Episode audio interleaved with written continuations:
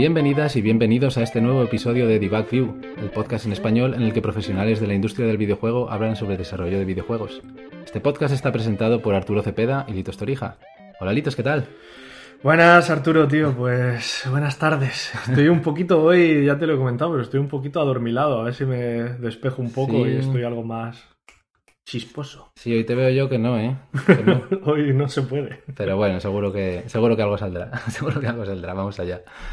Ok, en el último episodio hablamos con Eva Gaspar, CEO del estudio barcelonés Abilight, con la que hablamos sobre cómo es dirigir una empresa de videojuegos, con todo lo que ello conlleva, como la importancia de inculcar una visión común para todo el equipo o de saber adaptarse a los cambios para sobrevivir en la industria. Fue una charla muy amena e e instructiva, como siempre, que si no habéis tenido la oportunidad de escuchar, podéis hacerlo en cualquier momento en iVoox, Apple Podcasts, Google Podcasts, Spotify y YouTube. Y hoy estamos encantados de recibir al primer invitado representante de un perfil muy valorado y muy codiciado en la industria del videojuego, especialmente si hablamos de gente con experiencia, que es el de programador de rendering. Ellos son los principales responsables de la tecnología detrás de la generación de imágenes en tiempo real en los juegos, y por tanto el hecho de que hoy en día podamos disfrutar del grado de realismo y detalle visual que encontramos en los juegos AAA no solo se lo debemos al departamento de arte, que, es quizá la parte más intuitiva, sino también en gran medida a los programadores de rendering. Un ejemplo de actualidad sería un proyecto en el que nuestro invitado de hoy ha participado durante su estancia en Playground Games, que no es otro que el laureado Forza Horizon 5. Así que nada, cuéntanos, Litos, ¿a quién tenemos hoy? Pues para este tercer programa nos ha hecho el honor de venir a hablar con nosotros el diligente, el ingenioso, el protector de los secretos de los shaders, el alquimista del render doc, Emilio López. Buenas tardes. Buenas tardes, ¿qué tal? ya estaba esperando ya estas introducciones tan rimbombantes. Digo, a ver, qué se le ocurre esta vez. Marca de la casa. Sí. Bienvenido, pues, encantado de tenerte por aquí, Emilio. Bueno, encantado de estar con vosotros. Pues mira, normalmente aquí eso, eh, lo que hacemos es, yo hago la, la introducción rimbombante y así aprovecho y le doy pie al, al- al invitado a que se presente, ¿no? Y entonces, pues, preséntate ante nuestros oyentes para decirles quién es Emilio López. Muy bien, fenomenal. Pues, eh, pues yo soy Emilio y nada, empecé en esta, soy hice ingeniería de tele, eh, pero nunca he ejercido así. Eh, entonces mi primer trabajo fue en Gameloft, en Madrid, eh, cuando todavía había un estudio. Y eh, Sí. nada, y era eh, gameplay programmer, como alguno de estos ilustres eh, anfitriones. y, y nada, entonces para ahí empecé a meterme con todo el tema de los gráficos y eso, con, bueno, un, un proyecto de, de que hicimos, em, que bueno, si queréis cuento un poco más luego. Y, Mm. y nada, de ahí este, eh, estuve echando currículums para em, cosas ya más de render, ¿no? Ya me di cuenta de que eso es lo que a mí me gustaba y que estaba, no sé, disfrutaba mucho, aprendía un montón. Y nada, después de una ardua búsqueda, porque no, yo no tenía así como gran experiencia, ¿no? Eso es una cosa, a lo mejor se puede hablar luego, el tema de echar currículums y el, el- el fracaso. Sí. Em, Sí, sí, es complicado, sí. Sí, por eso. Entonces, bueno, pues hay que, eh, sí, no sé, hay que persistir. El caso es que nada, en TT Games eh, entré de Junior Rendering y allí estuve unos seis años y la verdad es que aprendí una barbaridad. Tuve eh, muy buenos mentores y, y nada, esta última etapa pues ha sido, ha sido Playground, ¿no? Y, y eso es un poco mi, mi- ¿no? ¿Quién soy? No está mal, Al ¿eh? en este No está mal. No está nada mal, ¿eh? No está mal, no está mal. Y dices entonces que comenzaste como gameplay programmer. Lo de pasarte a, a rendering fue, digamos, durante ese trabajo o es algo que tú querías hacer desde el principio, pero empezaste como gameplay programmer porque fue lo que salió? Pues eh, sí, es más bien eso. O sea, en España, en fin, como sabemos todos, tampoco hay, hay mucho trabajo en este sentido. Sí. Y, y entonces, eh, a mí siempre me... Bueno, es, es muy curioso porque a mí siempre me había gustado todo el tema del 3D desde, desde que era pequeño.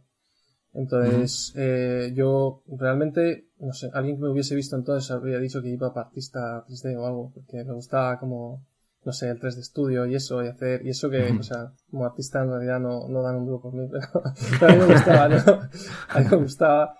Este, no sé, hacía cosas, no sé, tengo todavía vídeos por ahí grabados y eso, ¿no? Que hacía el rendering y decía, ay, pues a ver el agua cómo se ve, a ver el, no sé, esas cosas, ¿no?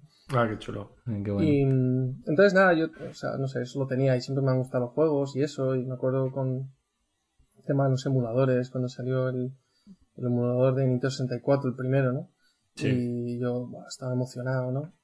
Y mm, me acuerdo que quería, este, o sea, estaba jugando al Zelda, ¿no? El Zelda era como la, la panacea de la emulación y tal. Y Sí. el la máquina solo tenía 64 megas de RAM. Entonces, eh, nada, te ponías a jugar, etcétera, más o menos ibas tirando. Y, y había que tener mucho cuidado con cuándo guardar. Porque a veces hacías lo del guardado este, te guarda el estado, y una de dos. Tar- Tardaba, no sé, un minuto o dos en, en guardarlo. Y, y tenías dos opciones, o, o guardaba bien y tú seguías jugando, o se quedaba pillado y tenías que repetir todo. Entonces había un balance ahí entre cuánto querías jugar y arriesgarte a perderlo todo. Y, o sea, no sé, era, era una cosa un poco curiosa. Vamos, El, el- el propio acto de guardar era un juego en sí mismo, ¿no? De- era, sí, sí, era ruleta. Era eh, el verdadero Dark Souls de los videojuegos. no, desde luego. Eso tenía, tenía, un- era el nivel de dificultad extremo. Y, y nada, no sé. Entonces, eh, luego, pues no sé, me metí a la carrera y eso, y eso se quedó un poco olvidado. Y el último proyecto que hice fue, eh, bueno, es que no he mencionado que hice como una especie de, bueno, una especie de Kickstarter con un amigo mío, ¿no? Eso fue antes de, Ah, Ujú. eh, y, y entonces el proyecto, bueno, uno de los proyectos de, de, de- al final del último año de carrera era hacer un juego en Android. Y me acuerdo que me lo pasé como un enano. Eh, además, o sea, ahora lo pienso y dije, vaya, vaya, vaya chapuza hice, pero no sé, yo- a mí me encantaba. claro, es normal, sí. hice como un juego de avioncitos y así. Y, y nada, me dieron una matrícula, la verdad. Pues me quedé encantado. Está, la gente quedó muy, muy, eso. Y ya, no sé, se me metió un poco en la cabeza. Y, no sé cuál fue la pregunta que me has dicho, pero yo estoy aquí contando. Eh, ah, sí, lo de los gráficos. Lo de los gráficos. Sí, lo Entonces, de, o sea, lo de gameplay rendering, sí. Sí, entonces eso siempre me ha acompañado. Y bueno, el caso es que luego conocí a un chico, él hacía juegos de Flash, entonces hizo los gráficos y tal, y entonces hicimos un, como un, un Kickstarter y eso, y aprendí, bueno, aprendí, estaba haciendo como mi propio enginecillo pequeño, tardábamos muchísimo, luego lo, lo pasamos a Unity, y allí eh, realmente hicimos el Kickstarter, no salió bien, pero gracias a eso, pues eh, la entrevista de Gameloft la verdad es que fue muy bien. Y mm, la verdad es que en, en Gameloft preguntaban un poco de todo, eh, y preguntaban cosas de gráficos, y claro, yo todo eso pues me había ido ocupando, ¿no? Había um, ocupado de optimización de sprites y cosas así. Sí. Y, y entonces nada, les, les gustó mucho y entré. Y, y nada, la verdad es que al, prin- al principio hacía eso, pues cosas generales eh, de programación. Entonces realmente no entré a nada así como súper específico de gráficos, ¿no? Y en Gameloft entonces había como dos secciones, eh, la de lo que llamaban el Java Team y el equipo de C++, ¿no? Entonces Sí. yo no, yo no tenía conocimientos de C++ como para ponerme con eso. Entonces, ¿no? Eh, y entonces eh, nos, vamos, me pusieron en el Java Team, que era pues una especie de heredero de los juegos de Gameloft que hacía para los móviles estos antiguos, en plan el Nokia. Sí, ¿no? sí, O sea, Ah, qué bueno, sí. y entonces, pues nada, lo estaban como, lo estaban como retransformando en juegos para Android. Entonces, programábamos en Java y, y era OpenGL y estas cosas, ¿no? O vamos, OpenGL es la versión móvil de, de- Sí, sí, sí. Y, y nada, eso, entonces, eh, o sea, bueno, eh, se hicieron varios proyectos, se cancelaron otros tantos, y el último en el que estuve era un juego de billar. Eh, y entonces, la verdad es que este juego de billar, la verdad que quedó muy chulo, porque eh, hicimos, y yo hice el render, este, un compañero mío hizo la librería de físicas, que, que, vamos, fue una, fue una pasada. Y, y entre los dos hicimos la librería matemática, ¿no? Entonces estaba todo como muy coherente. Y luego había gente haciendo, pues, eh, el tema de, yo qué sé, la selección de palos, las habilidades. Hubo, había una cosa muy chula que, que te permitía el motor de física, que era la predicción del tiro, ¿no? Entonces, había tiros con, yo qué sé, con, con giros y con, y podías, a, a pesar de que era un juego que se veía desde arriba, podías tirar la bola para arriba, no sé, hacía todo tipo de Ah. virguerías. Y entonces, eh, bueno, sin más. Y el caso es que, eh, no sé, vi que me gustaba mucho eso y me puse a hacer como mi propio motorcillo en casa, ¿no? Y pensé, ¿cómo, no sé, cómo haría yo esto? ¿Cómo haría esto otro? No sé, ¿no? Intentar aprender y eso. Sí. Y, y nada, y entonces empecé a, a... Gameloft, la verdad es que en un momento, pues, era como muy micromanaged, ¿no? La, la empresa. Sí. Y, y se volvía un poco, un poco arduo, la verdad, ser un poco creativo ahí. Y, y nada, empecé a echar currículums y esto y iba aprendiendo un poco de, bueno, pues qué es lo que pedían, ¿no? Pues que al principio, no sé, yo me acuerdo de algunas, algunas preguntas que me hicieron y las respuestas que yo daba. y la verdad es que, la verdad es que, en fin, entiendo. Sí, eh. Ese tipo de cosas, verlo, verlo con la distancia de los años y tal, y dices, madre, el amor hermoso. Eh, Exactamente, exactamente. Te ves a ti mismo con otros ojos, la verdad. Sí, es verdad que pasa, sí. Y, y nada, eso. Y entonces, eh, pues en realidad, o sea, fue un- las entrevistas mismas fueron un proceso de aprendizaje, la verdad. Porque, además había muchas entrevistas que a mí en particular me gustan, porque la gente a la que no, pero a mí sí. Que es que te dan un programa y te dan el fin de para resolver lo que sea, ¿no? Sí, Ah, sí, sí, ejercicios y sí. cosas. Y no sé, para mí esos son los que, bueno, lo primero es que son los más representativos de lo que vas a hacer en el día a día. Porque, yo qué sé, o sea, el de Titi, yo no sé si tú lo hiciste, Carlos, pero eh, el de Titi era una, era como una prueba, era un coche. Y había unas casas y había no sé qué.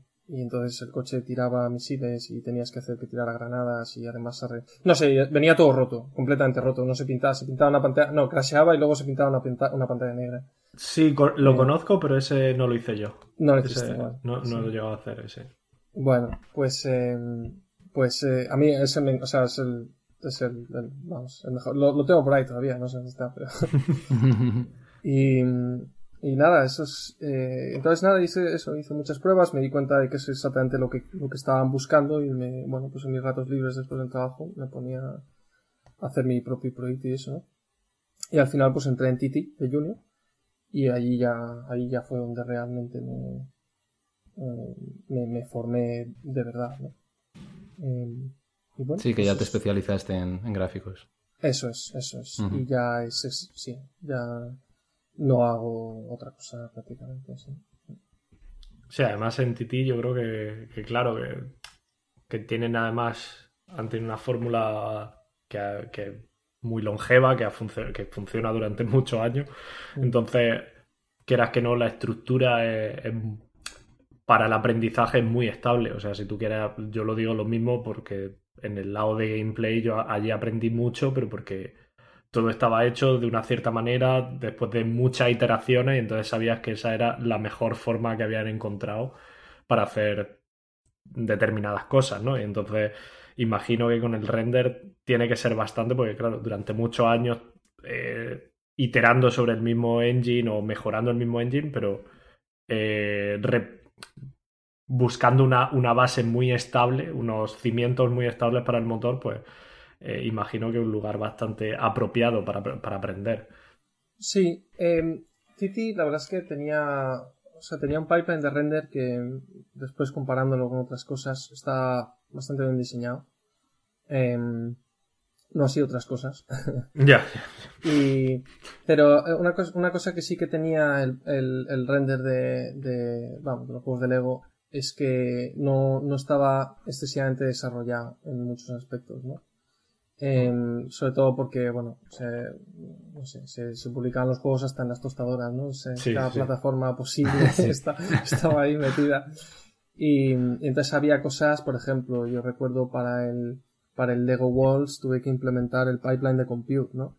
Mm. Pues bueno, el compute llevaba ya años en, en marcha en ese sentido, ¿no? Entonces, bueno, pues eh, cosas que quizás siendo más senior habría tenido, habría tenido problemas, siendo tan junior, pues la verdad es que se me presentaban oportunidades muy buenas, ¿no?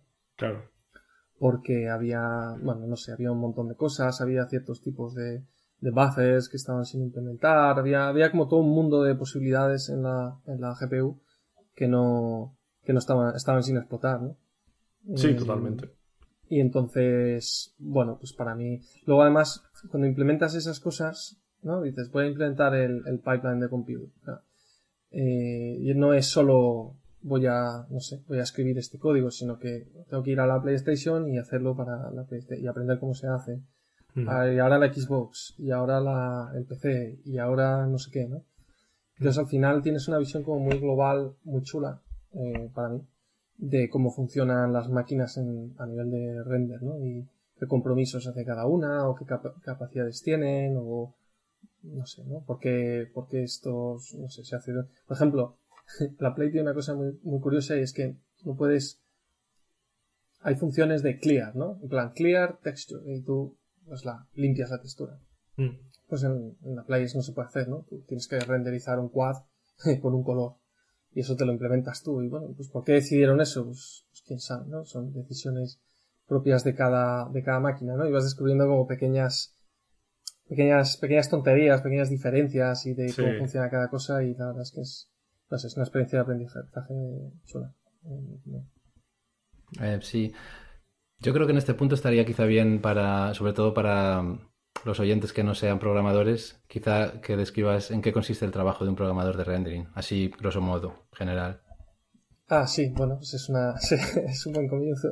Eh, pues vamos a ver, un programador de rendering lo que de lo que se ocupa normalmente, digo, obviamente es del aspecto visual, pero dentro del, o sea, más que el diseñar eh, los elementos visuales, lo que hace es eh, pues conforma un, un framework, ¿no? Una serie de herramientas, una serie, un, un pipeline para que eh, el, pues el motor coja el contenido que ha creado un artista, ¿no? Un, un- un mesh con sus texturas y con sus animaciones, etcétera, eh, lo, lo procese la tarjeta gráfica, el chip gráfico, y lo, Sí. y lo muestre en pantalla, ¿no? De la forma más eficiente.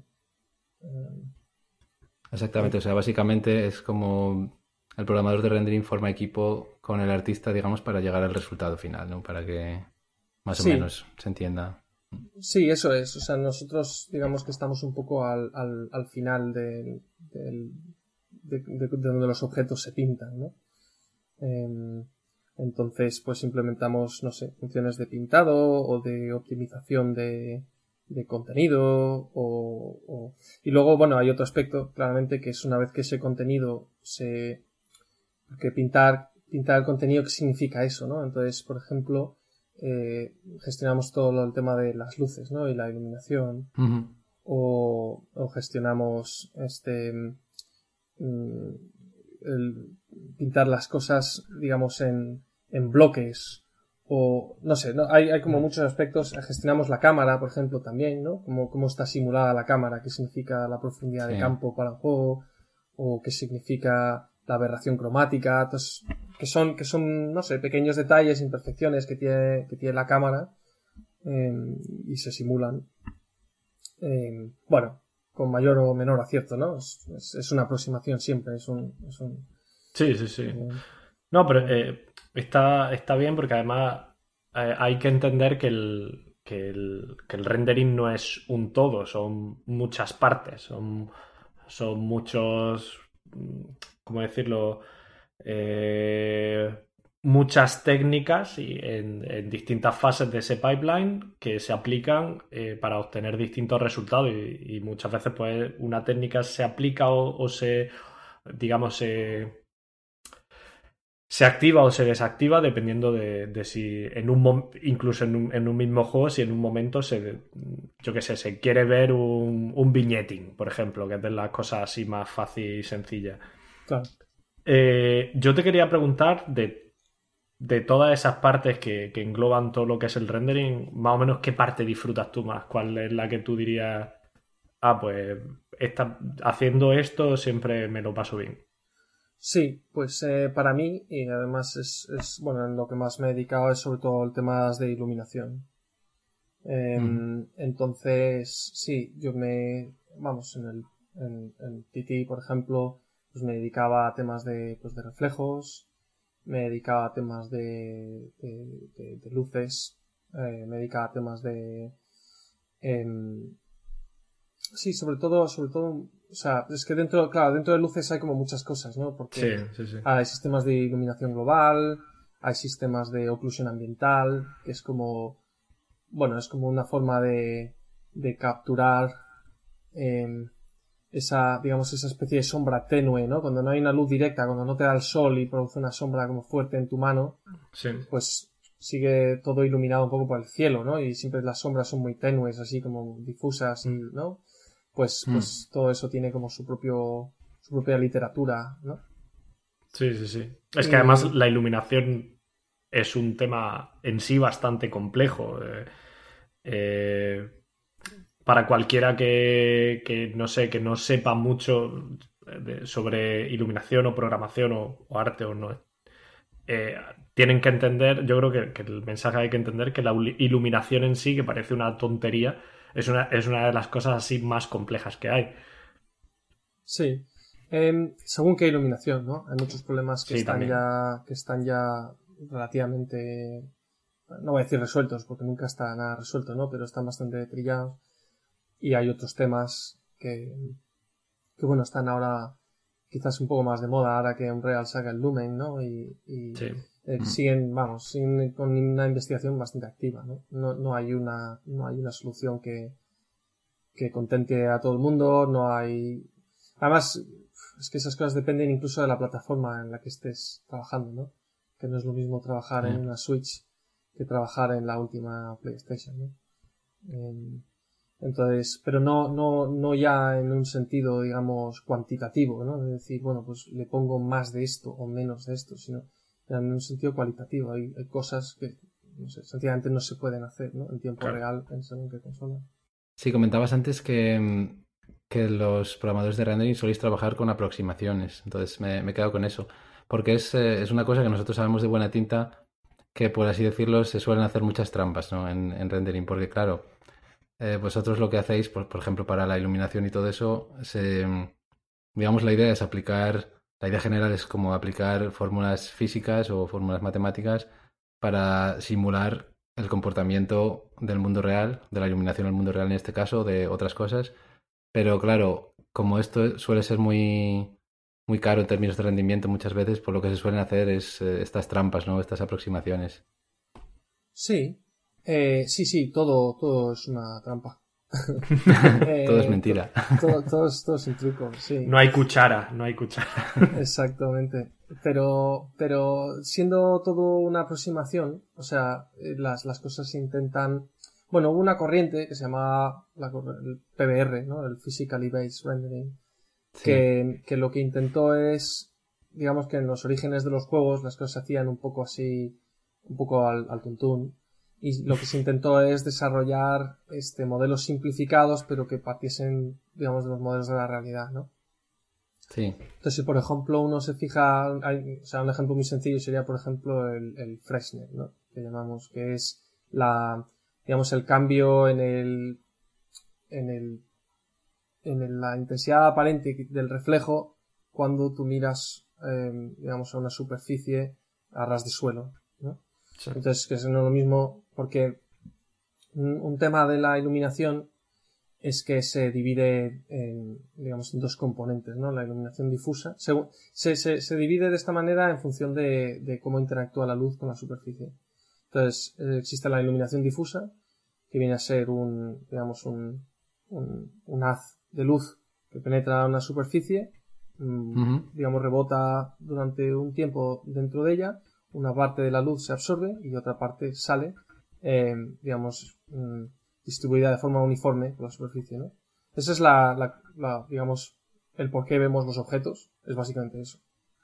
Em, y la otra, la otra componente de la luz viene a ser la, la llamamos la especular, ¿no? Que se, se, refleja. Entonces, pues la de luz llega a una superficie, interactúa mínimamente y luego sale, sale disparada en, bueno, pues con, el mismo ángulo con el que entró, o depende, bueno. Y, y nada, entonces, pues partiendo un poco de, de eso, uno puede, no sé, deducir que hay, este, pues, pues, dos, dos, digamos, dos componentes a la luz y uno puede hacer modelos para la, pues, para el difuso, un modelo para el especular, que siempre es más complicado el especular. Em, y, y, bueno, pues uno obtiene, entonces si uno se fija, por ejemplo, en, yo qué sé, en el, en el sol eh, reflejado en un estanque, ¿no? Pues uno ve que pues el Sol tiene una apariencia de disco y entonces en el estanque tiene una apariencia de disco, pero a lo mejor está un poco más elongado y tiene un... un Mm, tal. Entonces, en realidad, con, con, con tú obtener una forma parecida a eso, pues, pues digamos que ya, ya consigues el, no, no, no, no te importa la, la realidad como tal, sino la, la- el resultado El resultado. claro. final de la realidad. Entonces, claro, ahí, ahí se, también se, digamos, se, se plantea otro problema que es, bueno, eh, si yo tengo una escena y la he preparado para que esté, ¿no? para que tenga buena apariencia de día, pues qué pasa si lo pongo de noche, ¿no?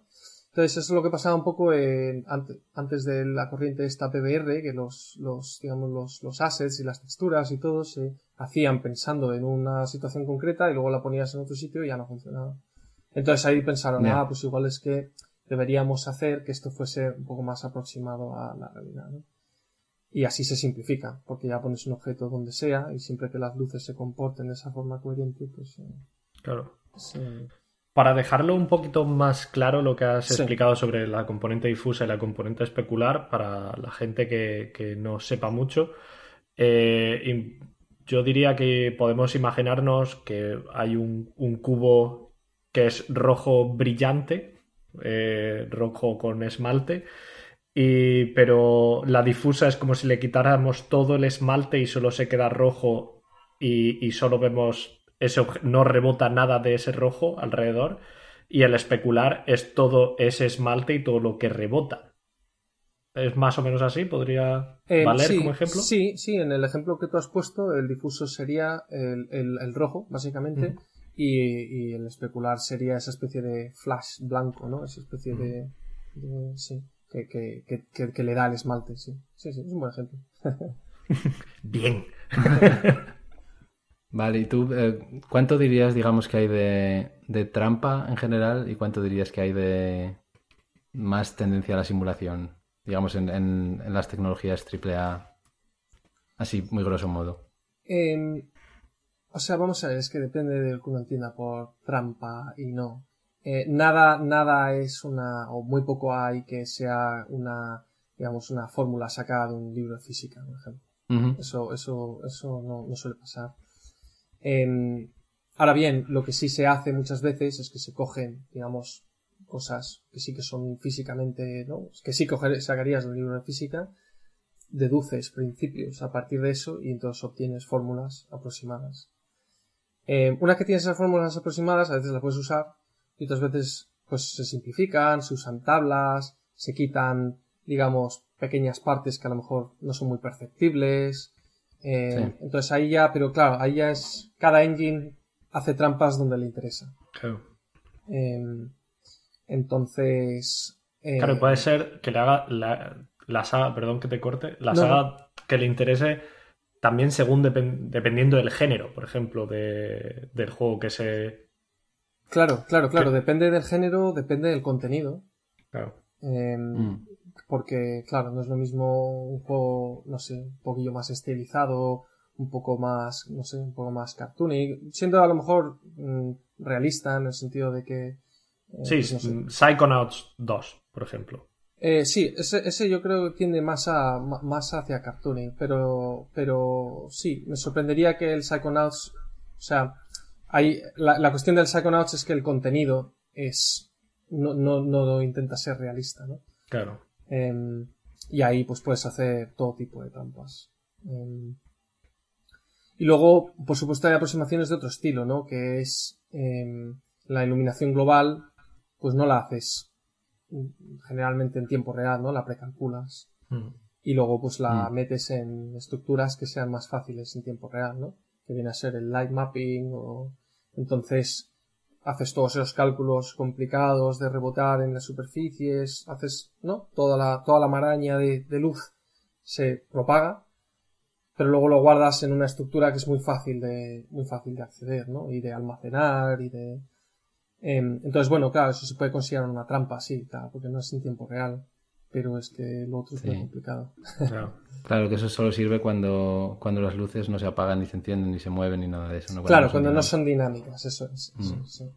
Luego hay una cosa, por ejemplo, que a mí personalmente me parece muy complicada del, del mundo del rendering, que es, digamos, eh, la verificación de resultados. Es decir, yo, por ejemplo, si simplemente un algoritmo de, vamos a decir, de pathfinding, de búsqueda de caminos. Entonces, yo puedo comprobar muy, muy fácilmente si eso está bien o está mal, si lo está haciendo correctamente, sobre todo con ejemplos sencillos. Pero claro, en, bueno, y, ni que digamos si es algo como por ejemplo matemáticas, cuando tienes que aplicar fórmulas, entonces tienes que llegar a un resultado, es muy fácil de comprobar si has llegado a ese, a ese valor al final o no. Pero en rendering muchas veces eh, tiene que ser una cosa visual, es decir, que tú mires y digas, ah, pues esto está bien o no está bien, ¿no? Claro. Eh, ahí a veces lo que se, bueno, muchas veces lo que se hace es que se coge un, digamos, un, un se llama Path Tracer, es, es un, el tipo de, el tipo de tecnologías que se usan, por ejemplo, para hacer películas, ¿no? Donde se hace un, un render como muy, como muy basado en primeros principios, rayos, digamos, que viajan y botan este, individualmente, ¿no? Em, y entonces tú lo que puedes hacer es construir, construyes la misma escena, haces, eh, digamos, las mismas condiciones, con las mismas luces, el mismo contenido, haces un render de eso y lo comparas con tu versión de tiempo real. Em, entonces eso es una cosa muy típica, ¿no? Eh, para, para, validar.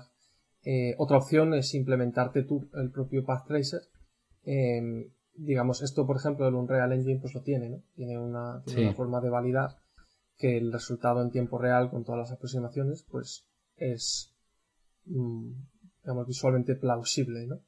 y, coherente con además es muy fácil de ver no si un si se te va algo por un factor de dos pues eh, la escena es completamente distinta no es que no tiene claro claro eh, entonces es digamos visualmente es fácil de comprobar lo puedes comprobar también de forma automatizada no eh, restas las dos imágenes el, el, el, valor digamos la diferencia que hay por píxel y, y ni de saber cuánto es la diferencia, quizás en términos mm. relativos, ¿no? Eh, eso, de hecho, eso se usa incluso este, internamente para ver, o sea, son test de regresión, ¿no? Para ver que no hayas puesto un código, ¿no? La semana pasada puse un código y la imagen de referencia cambió. Eh, pues te puedes poner a investigar, ¿no? Hay, hay como muchas técnicas. Vamos, sí, normalmente, normalmente es, es eso, un, un, renderer basado en primeros principios, muy, muy sencillo, muy ineficiente, claro, o sea, tarda mm, mucho en ejecutarse, pero te da el resultado que tú quieres. Vale, o sea que básicamente consiste en eso, en general una, una imagen de más sofisticada, aunque tarde más tiempo, y luego comparas ese resultado que es el bueno, digamos, o el de referencia, con el generado en tiempo real, en la, por la vía rápida, digamos, la vía de, que se va a utilizar en el juego, y comparar visualmente. Eso es, eso es, sí. Y no, no solo visualmente, ¿no? Quiero decir, visualmente sabes si algo está mal o bien, pero mides los valores, este, miras a ver el, error en distintas circunstancias. O sea, se puede, se puede hacer tan científico como quieras realmente. Eh, interesante. Sí. Hay otra cosa, ya solo por terminar, pero se llama el, test de la. Eh, ¿Cómo se llama? es algo así como el test del horno blanco o algo así, el White Furnace Test. no, se llama así. Ah.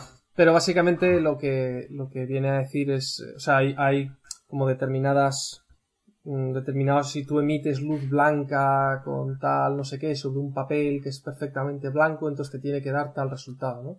Entonces hay como, hay como test sencillos, muy, muy sintéticos, em, pero que te permiten saber si, no sé, si emito luz blanca con una intensidad de 1 y el resultado me sale 3, pues es que algo está mal, ¿no?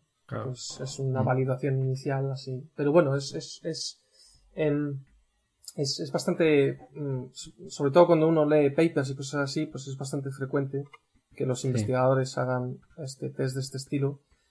Porque a veces algunas técnicas, al ser aproximaciones, lo que hacen es que, mm, pues entre comillas, o sea, lo que nosotros llamamos pierden energía, ¿no? Si tú, ¿no? por el principio de la conservación de la energía, si tú emites luz, pues mm, la misma se tiene que distribuir de alguna manera, ¿no? Pero nunca se tiene que perder. Sin embargo, hay técnicas que sí lo pierden, ¿no? Entre objetos que aparecen más oscuros de lo que deberían, o bueno, todos estos test así como sintéticos te permiten validar un poco mejor. Joder, pues me resulta súper interesante eh, todo ese tipo de, de, test, digamos, de, de seguridad o de validación para, para saber si, si, eso, si tus técnicas se están aplicando correctamente o si estás perdiendo algo en algún punto, ¿no? Y, mm, yo te quería preguntar de este de esta serie de técnicas, tanto, no sé, eh, tanto como hablamos de estas aproximaciones o, técnicas de rendering, ¿Hay alguna que te haya sorprendido especialmente? No sé, que haya obtenido un resultado que no esperaba o, que era, no era especialmente optimista con, alguna técnica y de repente te ha volado la cabeza el resultado. Eh, pues hay una en concreto que sí. Em, vamos a ver. Em, yo implementé un sistema, necesitamos un sistema de iluminación global nuevo. Em, y implementé un sistema que no era muy bueno, la verdad. era, bastante, era bastante malo, vamos a decirlo así. Eso es la primera iteración siempre, eso pasa sí, sí, pero el caso es que ese sistema fue a producción. Em, es, es, un poco lo que pasa. Esto lo tenía para hablar luego, pero vamos a hablar mm. ya. Em, hay, que, hay que tener muy claro qué requisitos necesitan tu sistema, ¿no? Porque si cambian durante el proyecto, y es razonable que cambien, eh, pues tu sistema puede no, no, aguantar, ¿no? Y lo diseñas de una manera con unas, ¿no? Con unos, eh, unos constraints, como se dice, con unas restricciones. con, con, rigidez, sí. Sí, y, y, resulta que en algún momento, pues el, el contenido, ¿no? Que al final el contenido es, eh, el contenido es rey, ¿no? El contenido es el que, que tiene que ser, bueno, en general, ¿no? O sea, uno, uno nunca quiere, uno nunca quiere recortar polígonos ni quiere reducir texturas, ¿no? Claro. Em, entonces, bueno, pues eh, las escenas se volvieron muy complejas y el sistema de iluminación global pues no era capaz de hacerlo con suficiente velocidad. Tarda un montonazo de horas en, en, bueno, en procesar y en almacenar la iluminación, etc. Y entonces hubo una técnica que la verdad es que me, me llamó mucho la atención. Eh, bueno, pues porque hacía las cosas de una forma un tanto inusual Em, y nada, eh, a media producción eh, tuve que cambiar el sistema. Porque era un riesgo muy grande de, frenar a los a la gente que hacía la iluminación, el arte y todo esto. Y, entonces, bueno, pues sin cambiar obviamente la interfaz desde el editor, etcétera, pues eh, hubo que cambiarlo.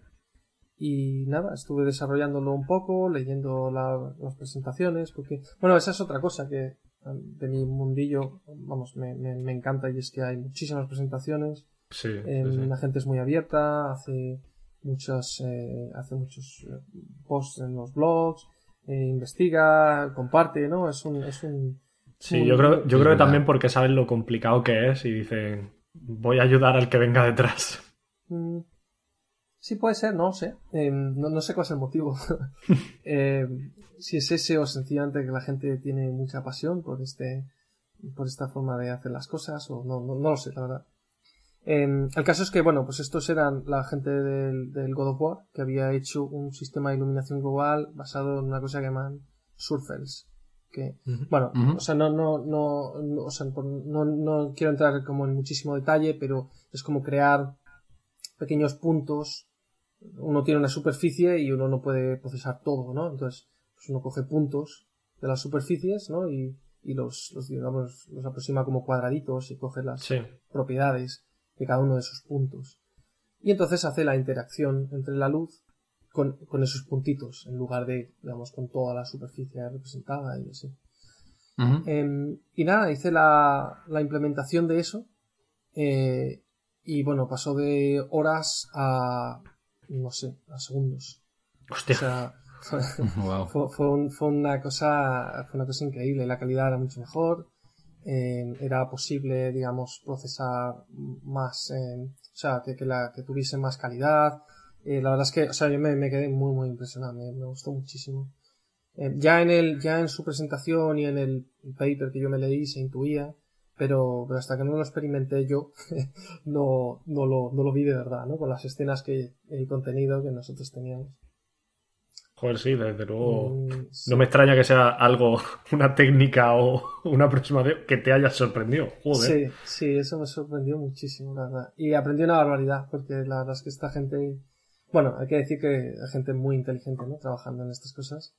Y, y tienen ideas muy, muy creativas, ¿no? Desde el punto de vista de, bueno, pues de la programación gráfica y de, y de, de, salir adelante con los recursos que uno tiene, que al final son finitos, Sí, es verdad eso que dices del, del altruismo y de, y de esta disposición, digamos, a compartir los progresos y los resultados de las investigaciones y todo eso.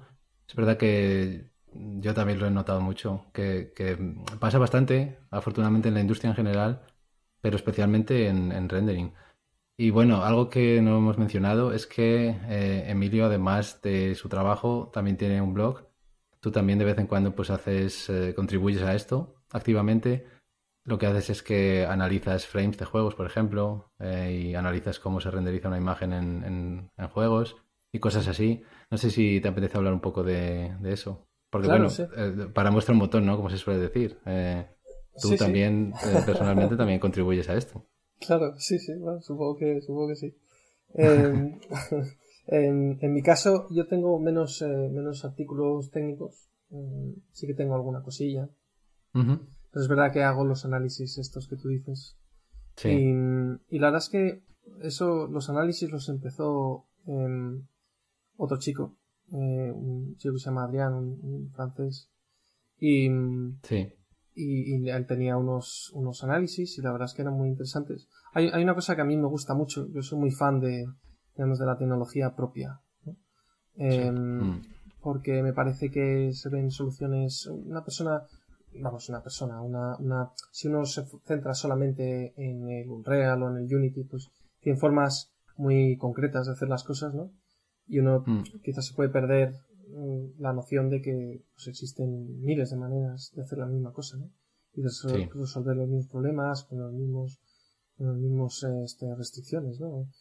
Sí, y, y entonces eh, hay una cosa que a mí me gusta mucho que es eh, analizar juegos que tengan eh, pues motores propios, ¿no?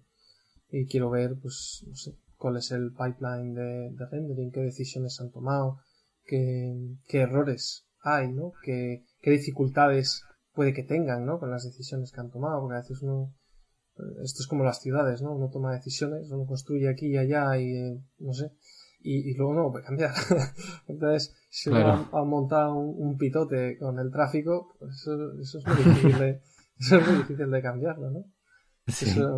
en, Londres hay una, aprendí hace no mucho, una situación graciosa, han tenido, o sea, no, es como Madrid, ¿no? Que tiene las, eh, la M30, la M40 y así, tiene como unas carreteras que, dan vuelta a la ciudad, sino que tiene como pequeños tramos, cosas abandonadas, no sé qué, o sea, no hay, no hay como una esta.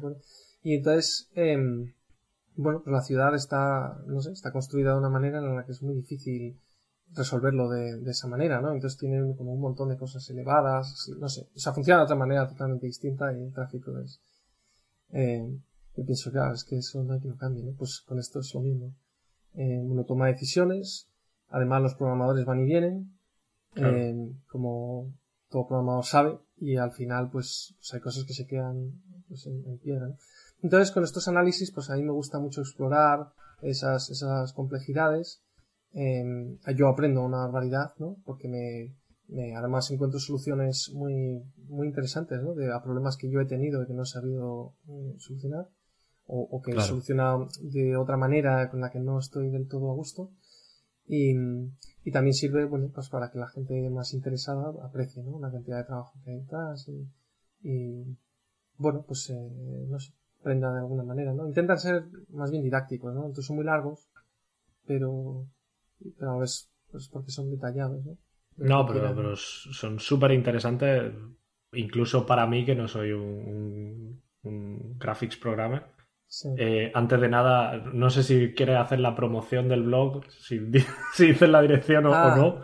Bueno, sí, muy bien, pues es elopezr.com. Porque yo soy Emilio López Riñón. Bueno, pues así es sencillo. Pues sí, pues yo, además, los dos últimos que tienes en el blog, los dos me los he leído. De hecho, el de, el de Nanite eh, lo compartí en la oficina. Sí. Así. Ah, eh, y porque sí, porque es interesante. Incluso para mí, ya te digo, no soy graphics programmer, pero para. Sí, igual para mí. Para ti y para, para la gente de nuestro equipo, nosotros también tenemos eso, tecnología propia. Entonces, siempre es interesante ver cómo otra gente ha resuelto los problemas. Igual que, no sé, yo me leo muchos artículos de inteligencia artificial o cómo han resuelto cosas en Horizon, por ejemplo, que es un, es un juego que, que tiene cosas muy bien solucionada a nivel de, inteligencia artificial para un, para un mundo abierto y cosas así. Y me parece interesante compartir las soluciones y tal. Y, sí, sí, o sea, yo te tengo que decir que, que, vamos, que tus, tus artículos, por lo menos los dos últimos que yo han sido los que más me he leído, están muy bien. O sea, son muy didácticos y son muy, muy amenos. Bueno, sí, pues coincido. pues muchas gracias, me alegro.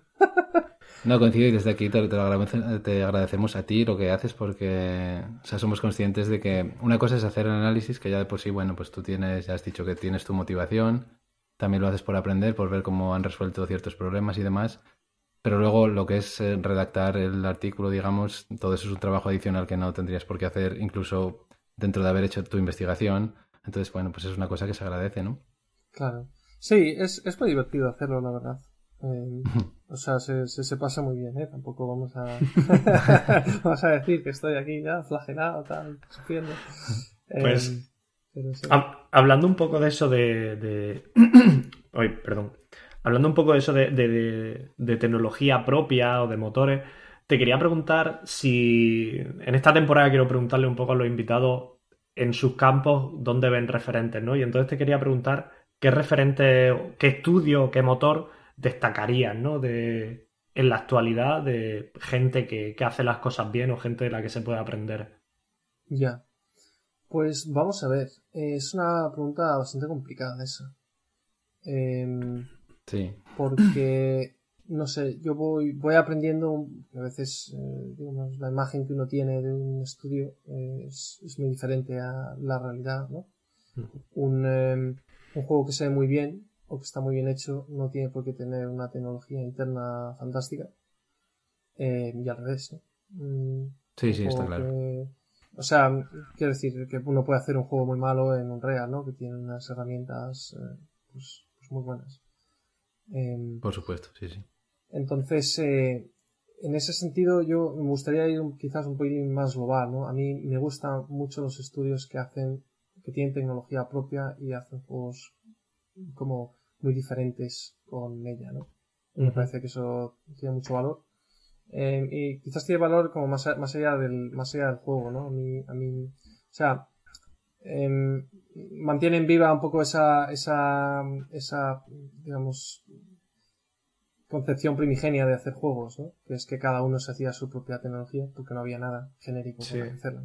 Yo creo, además, a, a, nivel personal, en, eso, en esos casos, muchas veces me he encontrado en una cierta disonancia con, la crítica, ya sea profesional o de, la gente, ¿no? De, eh, donde yo aprecio cosas porque, porque comprendo lo difícil que es tecnológicamente y que, como es lógico y normal, la, la gente que no está metida en la industria mm, lo pasa por alto.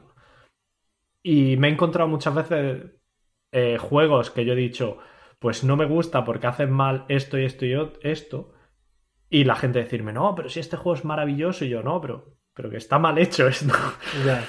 Y, lo contrario, decir, no, pero es que tiene mucho mérito lo que hace esta gente y te dicen, no, pero es que no me vale porque por X, ¿no? Claro. Bueno, y, me, he encontrado ya casos, eso, de, tener, de apreciar un poco lo que hacen a nivel tecnológico, porque evidentemente creo que es, es complicado eh, quitarte o quitarnos esa, e, e, e, esa, esa no sé cómo decir, ese sesgo, ese sesgo nuestro, ¿no? Pero, pero sí me parece interesante. Sí, la deformación profesional que llaman. Sí. Mm. Sí, sí, desde luego que hay mucho de eso. Em, desde luego. Eh, ahí, supongo que, claro, habría que separar un poco el juego por lo que es, ¿no? Es una, sí. tiene que ser divertido con lo que ha llevado a hacer. Em, pero, no sé, a mí me da la sensación, o sea, mm, muchos de los juegos como, bueno, que yo considero quizás más impresionantes, pero la crítica yo creo también, ¿no? Un God of War, un Last of Us, un un charte del Horizon que comentabas antes, pues em, todos ellos tienen unos, eh, unos elementos que los diferencian de otros juegos. Em, y todos ellos están hechos como con tecnología propia, ¿no? Entonces, quizás es gente que está más habituada, que no, no, lo sé, no, no, lo puedo juzgar desde fuera, ¿no? Pero, pero a mí me, mm, leyendo las presentaciones y eso, pues tienen, tienen ideas como muy, muy que se salen un poco de lo común, ¿no? Están habituados a pensar eso fuera del molde y, y entonces pues eso les lleva a hacer también tecnología muy, muy personalizada que quizás no sirve para hacer otro tipo de cosas, pero da un poco igual porque hace lo que ellos quieren que haga, ¿no? Que al final es, es el objetivo. Em, entonces a mí estas suele coincidir un poco con las first party de Sony, ¿no?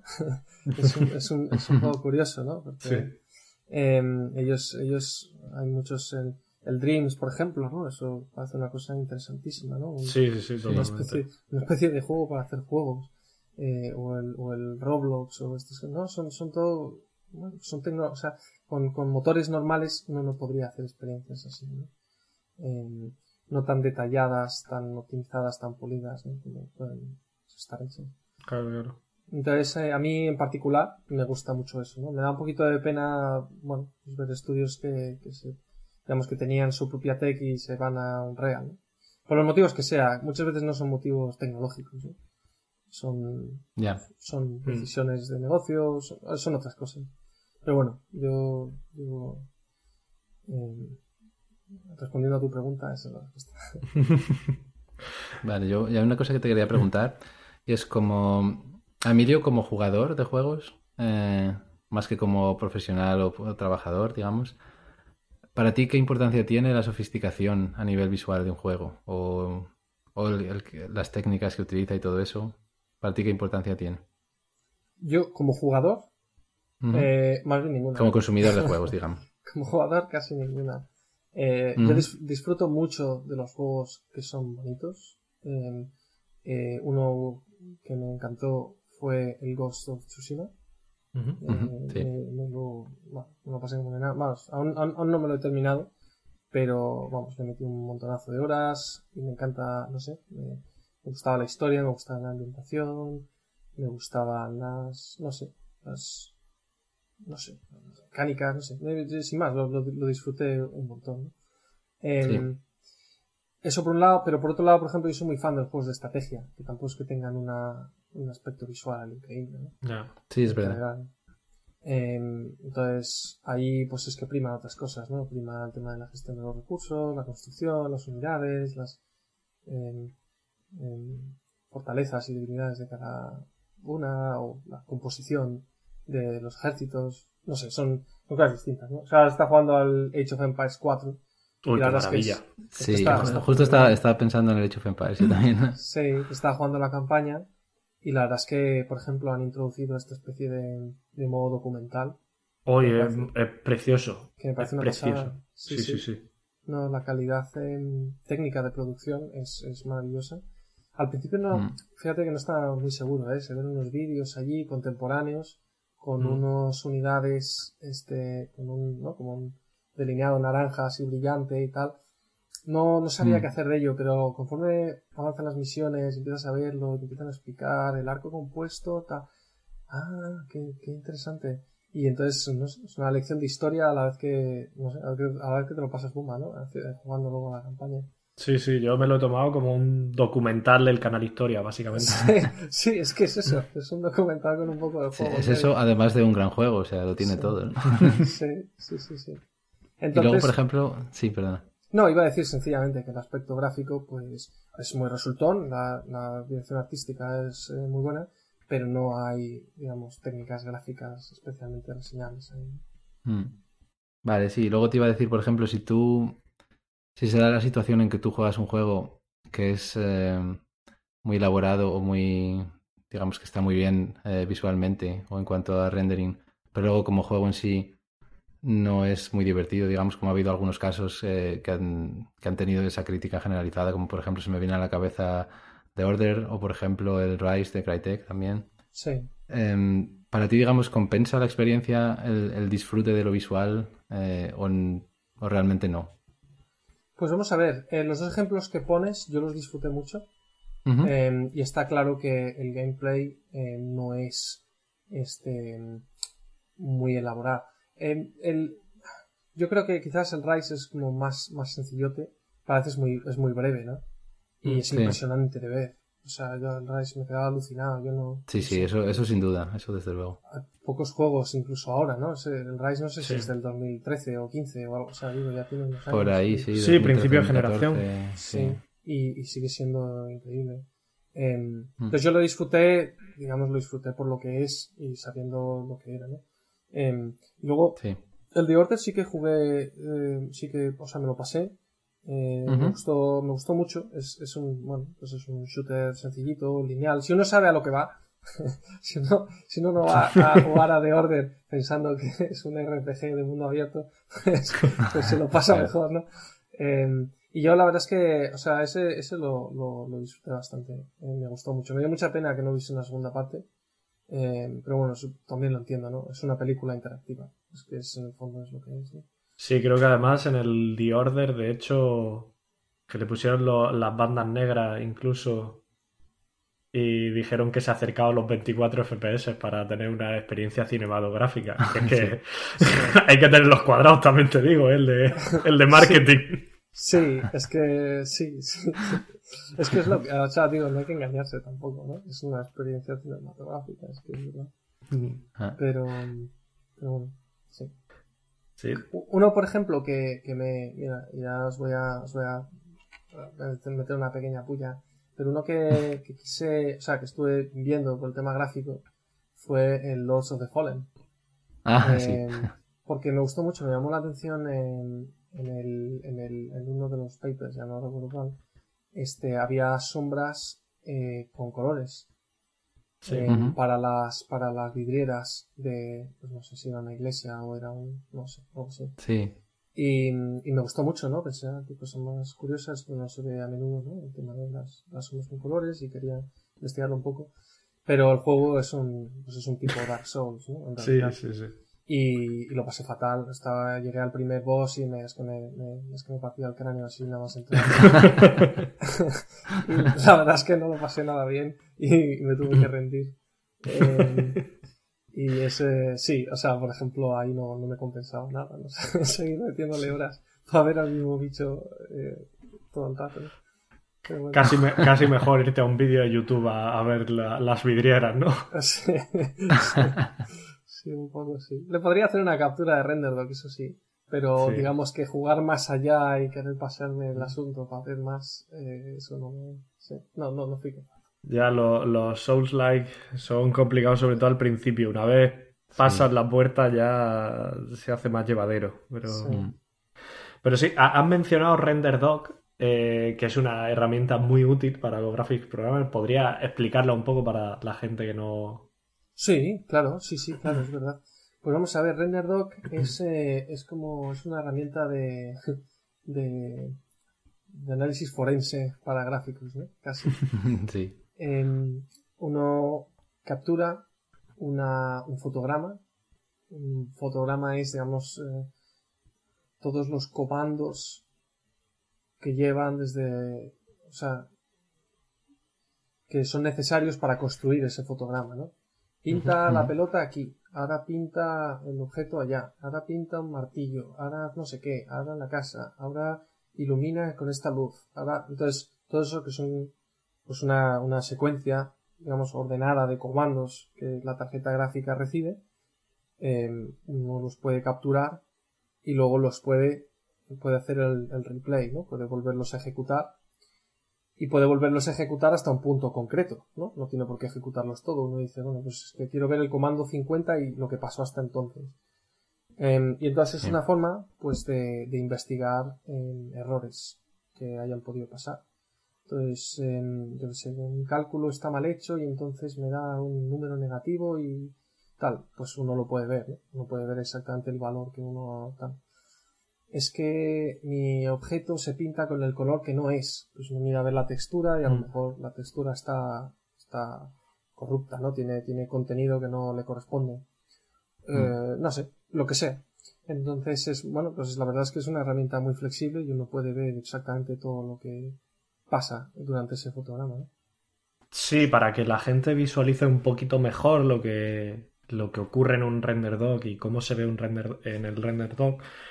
Eh, lo redirijo de nuevo a tu blog porque, por ejemplo, eso. Pues se ve claramente, pues eso, en las pasadas del pipeline y, cómo afecta a cada cosa, pues yo qué sé, desde eh, las normales, por ejemplo, y cómo se representan eh, dentro del, motor para que para que el, pues eso, para que un, un programador pueda ver si las normales están bien representadas, por ejemplo. Y, se ve pues incluso la misma escena que tú ves, es, una especie de ver una foto con capas de Photoshop, por decirlo de alguna manera muy burda. Sí. Donde, donde cada capa aporta algo más, ¿no? Sí. Uno ve, eh, mm. también uno adquiere, al principio no tiene mucho significado, ¿no? Ya que mencionas las mm. normales, la normal es como el, el vector que apunta fuera de una superficie, ¿no? Pues eso o uno tiene también propiedades de un material, ¿no? Dice, ¿cómo de rugoso es este material? Pues esto, ¿cómo de metálico se debería ver? Pues esto otro. Uno va adquiriendo también la intuición de qué es lo que significa cada cosa, ¿no? También en, el, en el motor que uno usa. Eh, y uno aprende a ver, eh, no sé, si, si uno está viendo la escena desde arriba y el vector, ¿no? La normal apunta hacia arriba y uno ve un objeto, la normal apunta, tiene otro color completamente distinto, pues, pues uno ya empieza a ver algo, pues ese objeto va a tener problemas, ¿no? Mm. Em, no sé, o uno ve un suelo que debiera ser metálico y su, su valor metálico es cero, pues eso no se va a ver metálico. Claro, mm. y uno va adquiriendo pues ese ojo para ver colorines aparentemente sin sentido, eh, que, para un observador externo pues podría serlo uno empieza a verlos como... Pero es bonito, es bonito y curioso. Ah, las, imágenes son preciosas. En el blog hay muchas, si uno tiene interés, están ahí. Sí, es verdad, además como apuntes finales para RenderDoc. Por un lado eso, que no, no simplemente es para eh, localizar errores y cosas de esas, sino que también sirve para analizar un frame, por ejemplo, de, de otros juegos. Y segunda, que ya que hablamos del tema del altruismo, eh, RenderDoc es un programa que alguien hizo en su momento y puso a disposición del resto de forma altruista y de forma gratuita. Con lo cual, y bueno, y ahora mismo se ha convertido desde hace tiempo en, quizá el estándar ¿no? de, análisis de frames. Vamos, yo todo el mundo que conozco utiliza RenderDoc. Es una herramienta de referencia, sí. No, no, desde luego. Para PC, por supuesto, claro. Para, las consolas siempre, siempre hay herramientas específicas que son del fabricante. Mm. Bueno, RenderDoc sirve también para móviles. Mm, porque sí, exactamente. bueno, yo me refería a consolas, claro, sí, es verdad. para móviles también sirve. Mm. Sí, también hay una consola que puede manejar RenderDoc. Lo dejamos ahí. Eh, te quería hacer una pregunta. Eh, porque, bueno, más o menos todas las corrientes o lo que se, divisa en el futuro con respecto a, render y demás es ray tracing. Aparece en todos lados y, y, bueno, pues nos vamos acercando pasito a pasito. Seguramente tú tienes más idea que yo sobre cómo de cerca estamos. Eh, pero mi pregunta es más que, vale, una vez lleguemos al ray tracing y ya tenemos algunos ejemplos de cómo se puede ver el ray tracing, después del ray tracing, ¿qué? ¿Hay algo más? Hemos representado la iluminación como es en el lo que sería una iluminación realista. Después, ¿qué viene? Claro, es una buena pregunta. Eh, yo una vez eh, estuve comiendo con un chico, con, se llama Jorge Jiménez, es la verdad que es una figura dentro de, la industria. Es un chico de Zaragoza, eh, que es una máquina. Y mm, me dijo que en 10 años no va a haber rendering ya. Ese fue su análisis. Empieza ya no tengo nada que hacer. O sea, cámbiate, búscate otra cosa. eh, y la verdad es que, en fin, es, sí, quizás es tentador pensar así, ¿no? Pero por otro lado. No, dime, dime. No, pero que no creo. O sea, que siempre van a hacer falta. Justamente el, si todo es realista y todo es igual, la forma de distinguirte de todo eso es hacer algo que sea irreal. Claro. Em, yo creo, vamos a ver, bueno, lo que él decía era una exageración, obviamente. Sí, claro. Pero, hay, una cuestión. Lo primero es que el ray tracing siempre está uh, adentro de 10 años, ¿no? hace 10 años se decía, en 10 años habrá ray tracing. y 10 años antes de eso se igual. O sea, eh, el ray tracing es muy viejo. Lo que pasa es que el ray tracing es una forma muy ineficiente de hacer las cosas. Sí. En general, es la forma más correcta, pero no es la forma más eficiente. Entonces, em, el ray tracing tiene otro problema. Bueno, el ray tracing ha, digamos, mm, hoy por hoy, digamos, ha roto un, milestone bastante importante que es que tenga aceleración por hardware. Eso es una cosa que, nunca ha tenido, ¿no? El ray tracing se solía hacer eh, por software en la CPU o por software para algún valiente en la, GPU, ¿no? en la tarjeta gráfica. Entonces, el juego, este, mm, ¿cómo se llama este juego que es como de plastilina? Playbook. Es eh, un, un, chico que se llama Sebastián Altón, es un, creo que es noruego, me parece. Eh, él y otro hicieron un juego que era eh, puro ray tracing. pero no acelerado por hardware, sino ray tracing pero como él lo... Entonces, bueno, es un, es un, digamos, es un nivel como muy, muy comedido, ¿no? es, es, solamente es plastilina, hay pelotas, quiero decir, no hay la variedad de contenido que hay en un juego normal. Em, pero vamos, no deja de ser una cosa bastante impresionante. Em, entonces esas eran las alternativas hasta ahora. Ahora las tarjetas gráficas pues vienen con una cosa que llaman el hardware de intersección y lo que hace es que em, aceleran mm, por hardware las intersecciones entre un rayo y un triángulo o entre un rayo y una esfera me parece o una, o una, o una caja. Vienen, hay, unas muy poquitas primitivas que están soportadas por hardware. Em, entonces, claro, eso, eso ya es un paso adelante bastante considerable. Pero, eh, digamos que el ray tracing no deja de ser una forma como muy, em, muy dispersa de resolver la ecuación. Uno tira un rayo y entonces el rayo va al quinto pino y rebota con una cosa y luego va a otro quinto pino y rebota otra. O sea, eso no es, eso no es la, forma en que trabajan las GPUs es a mí dame una tarea, yo te la voy a hacer 10 millones de veces a tu pastilla. Pero no me cambies la tarea mucho porque entonces ya no sé. Entonces, la forma en que trabajan las tarjetas gráficas pues no está muy bien orientada, eh, menos de momento, al ray tracing, ¿no? Entonces, eh, el, hay como muchas ineficiencias en el ray tracing. Entonces, si uno fuese a reemplazar ahora mismo la, el, digamos, los pipelines que ya existen con ray tracing, lo único que haría sería este, ralentizar el juego. Eso es para lo único para lo que serviría. Entonces, el mm. ray tracing ahora para lo que sirve es para aumentar todas esas técnicas que han sido pues, imposibles hasta ahora, ¿no? O muy, muy complicadas, como son pues, los reflejos, ¿no? Fuera de cámara, Mm, o, el ambiente, ¿no? la oclusión ambiental cuando no hay información en, digamos, en, la cámara, en iluminación global, pues lo mismo, que no esté en el espacio de cámara. Entonces hay una serie de técnicas que se prestan, las sombras, que se prestan muy bien al ray tracing, eso serán aprovechadas. Entonces, de, o sea, de entrada lo que va a haber es un, un híbrido entre las dos formas de hacer las cosas, ¿no? la, la tradicional y el ray tracing entonces, entonces es muy complicado que el ray tracing lo haga todo. Esa es como la primera respuesta. Eh, vamos, ni en el corto ni en el medio plazo. En el largo, pues es muy difícil saber.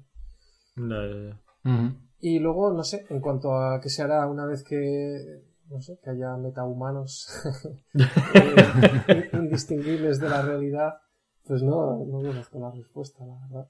Quizás la gente vuelve un poco a ese estilo no sé, indie poco fotorrealista. Digo, mucha gente lo hace mm. ya, ¿no? No, todo el mundo se sube al carro del fotorrealismo, sin, más. Mm. Ni siquiera todos los que se lo pueden permitir. Ni siquiera todos los que lo pueden hacer, sí. Porque si, no, si no sirve al juego y a las mecánicas y hacerlo una experiencia ah. interesante, pues. Sí, es verdad.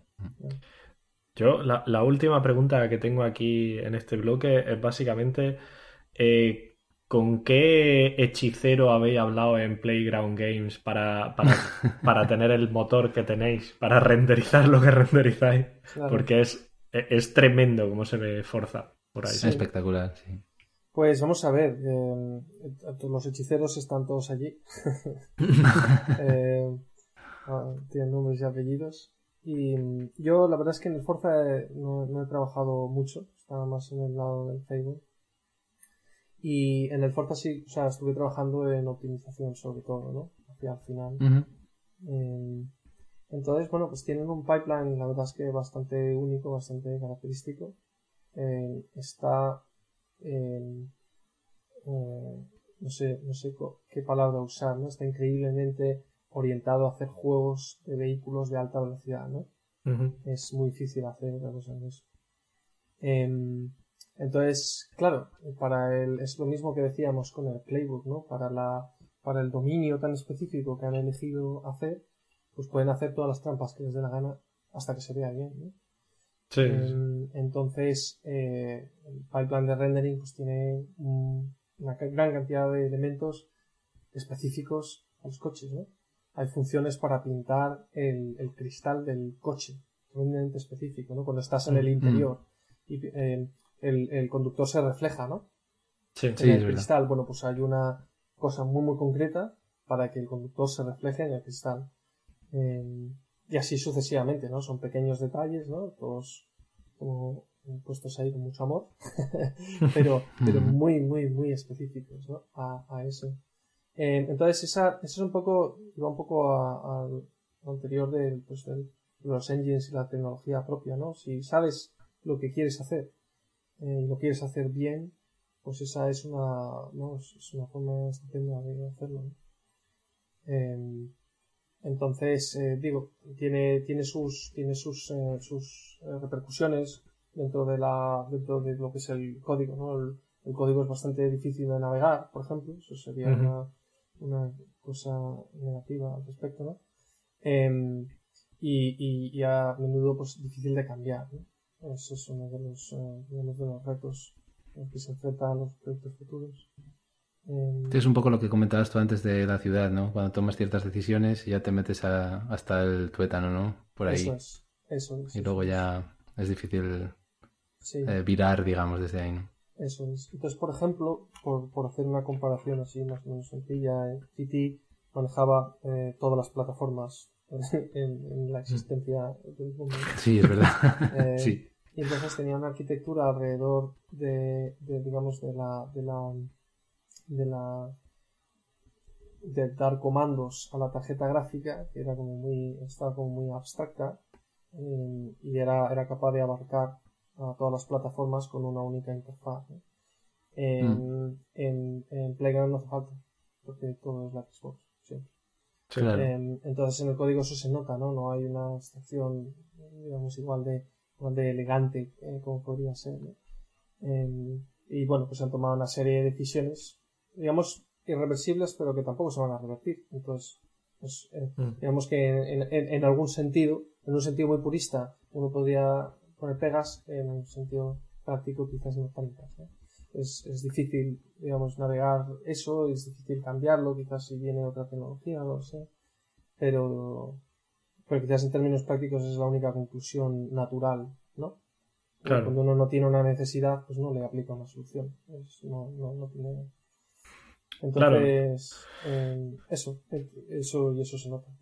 Son las ventajas y los inconvenientes de, bueno, de, hacer, de tener un motor propio, de que sabes exactamente eh, la plataforma a la que vas, del tipo de juego al que vas, etcétera, etcétera, con lo que podríamos decir, no que sea imposible, pero que sería muy, muy difícil que alguien, por ejemplo, con un motor comercial como Unreal o Unity, hiciese algo similar a, Forza Horizon. Sí. Mira, para, para muestra un botón, para, para que veas hasta qué punto lo llevan esto. Y esto es una charla que es pública, se puede, se puede buscar. Eh, no sé cómo se llama, Playground Games, no sé, Skies o algo así, o, Atmospheric, no me acuerdo. Está en la uh Y eh, estos eh, desarrollaron un sistema de cielos en el cual lo que hacen es que van, van a la, digamos, a la región quieren representar y capturan fotos del cielo. Capturan secuencias de fotos. Y entonces, este, pues, digo, esencialmente es un vídeo, lo que pasa es que capturan las fotos porque es más calidad, etcétera. Y después lo, pues, lo componen todo, hacen una secuencia de vídeo, crean transiciones para pues, los distintos mm, estados del día, eh, no sé, van a muchos sitios, con sol, sin sol, una apuesta, un de noche, un lo que sea, es que da igual, van allí, además en, en, la, en la presentación tiene mucha gracia porque explica todo el, el, y el chico que lo explica es muy gracioso. y, y, nada, entonces como ponen tres cámaras, y lo ponen un trípode y entonces están allí pues acampando hasta que se hace el vídeo y, y, nada, y luego lo traen y lo componen y entonces pues cómo lo comprimes eso, porque es que es una cantidad de datos salvaje, ¿no? Em, y entonces pues lo, no sé, lo, lo, comprimen y lo y crean una cosa que son los, digamos, los, son los vectores de movimiento, digamos, ¿no? Los, el, el, hay herramientas de vídeo esto ya no tiene que ver con juegos, así en general, que son, y la compresión de vídeo funciona así también. Uno tiene una, digamos, una imagen de referencia y un vector que dice a dónde va, y luego la siguiente imagen, entonces se interpola entre eso y tal. Pues aplicaron técnicas de estas. Eh, no sé, todo tipo de, todo tipo de virguerías para sacar esos cielos. Entonces, los cielos, porque se ven realistas? Porque, porque son reales. Es que son de verdad, claro. Claro. o sea, es imposible que no se vea realista si fuese un vídeo. Yo es que tengo mm. un amigo con, del grupo con los que he jugado más eh, Forza en las últimas semanas.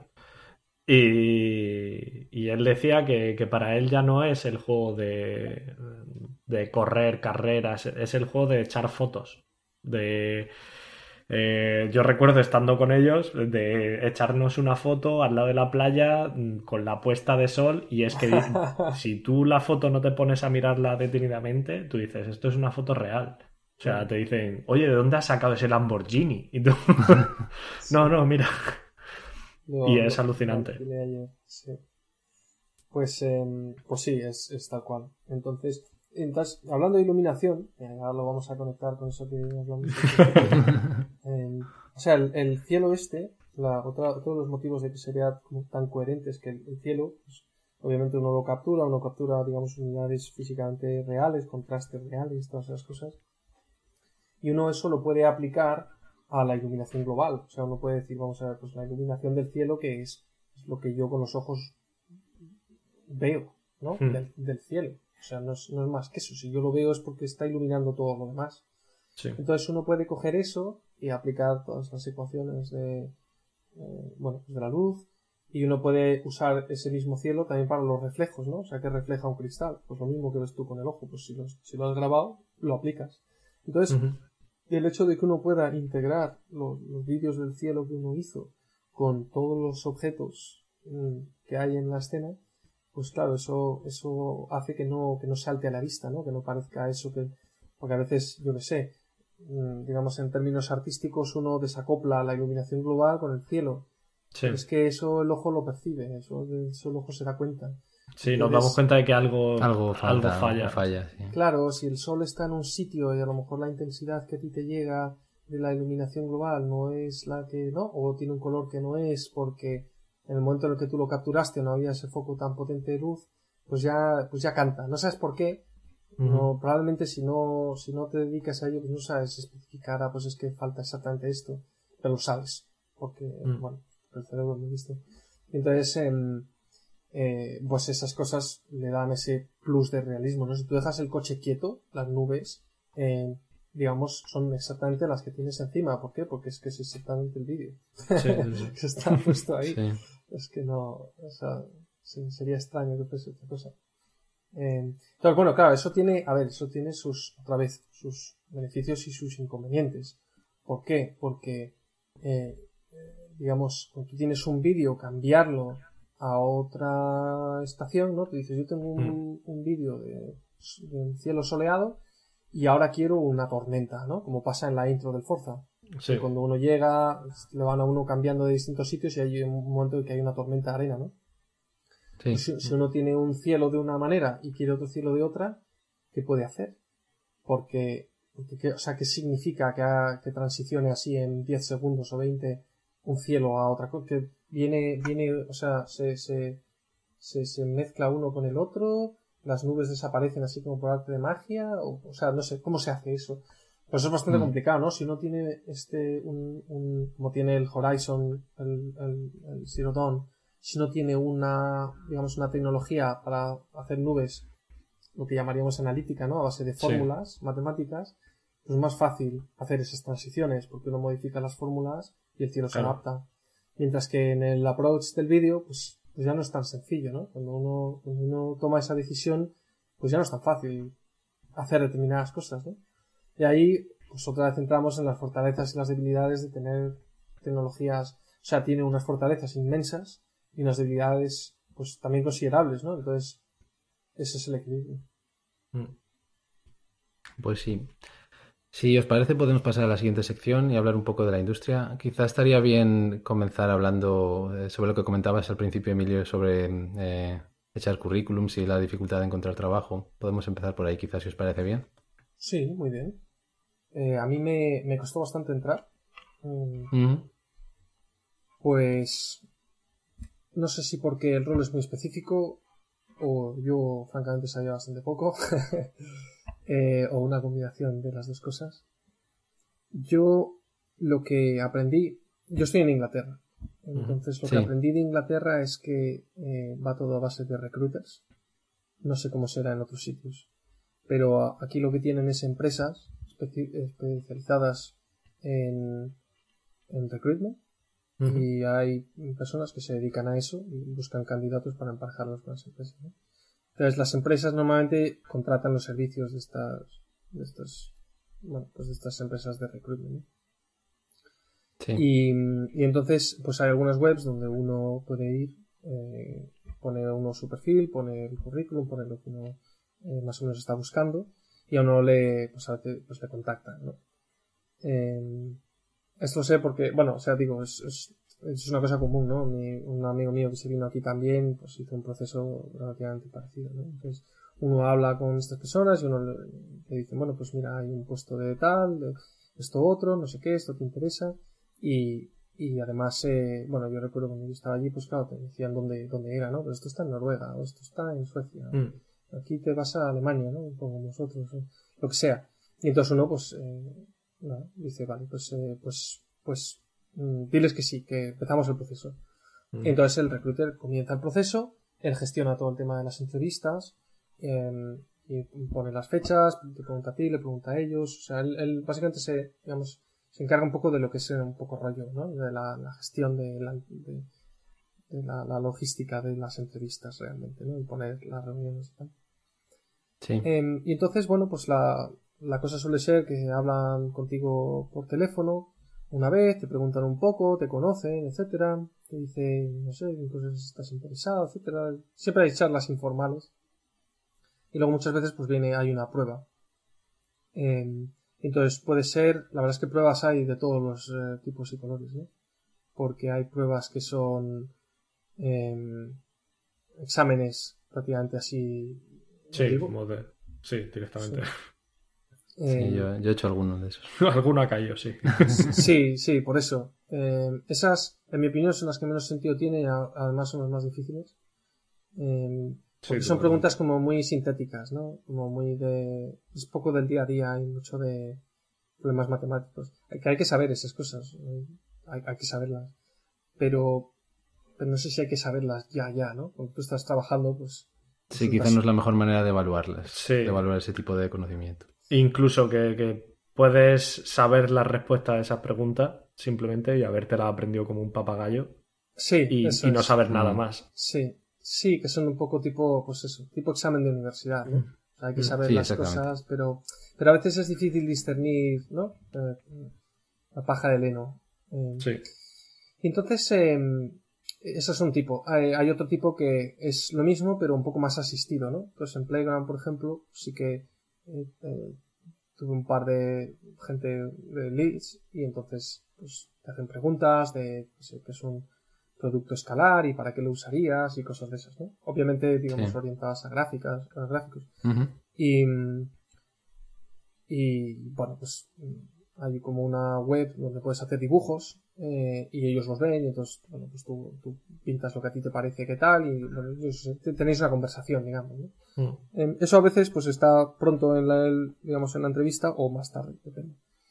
Em, luego hay estas otras pruebas que yo he dicho que a mí me gustan más, que es que te dan un programa y, y entonces em, pues lo tienes que resolver en el fin de semana, lo que sea. Entonces ya mencioné la de Titi, que a mí me, a mí me gustó mucho.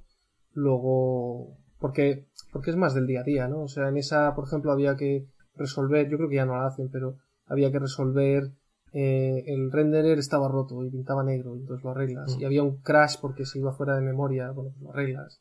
Y no sé, ¿no? Y luego te dicen, bueno, pues eh, cuando había como unas cajas, si la caja, si estás más cerca de un metro de la caja, entonces coges el, no sé, el power up, ¿no? O la, lo Mm. que sea, y- o te recargas la munición, no sé, lo que sea. En el fondo da igual lo que hagas, mientras lo hagas.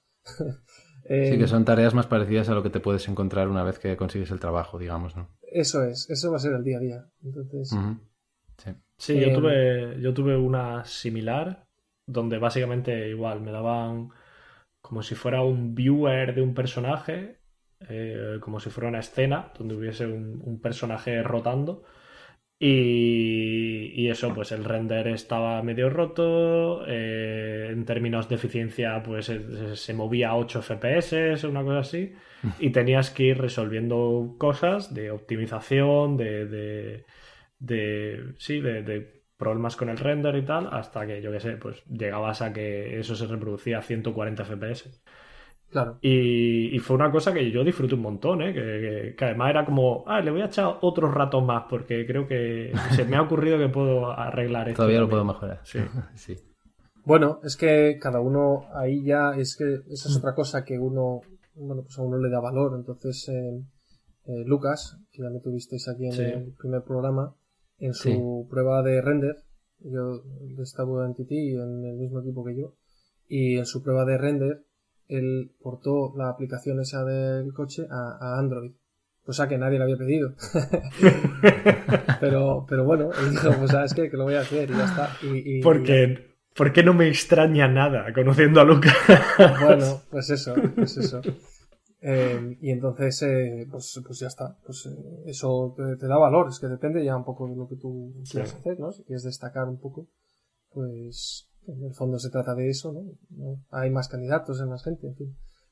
Pues, pues eso, Sí. es uno- eso, eso se ve muy bien, ¿no?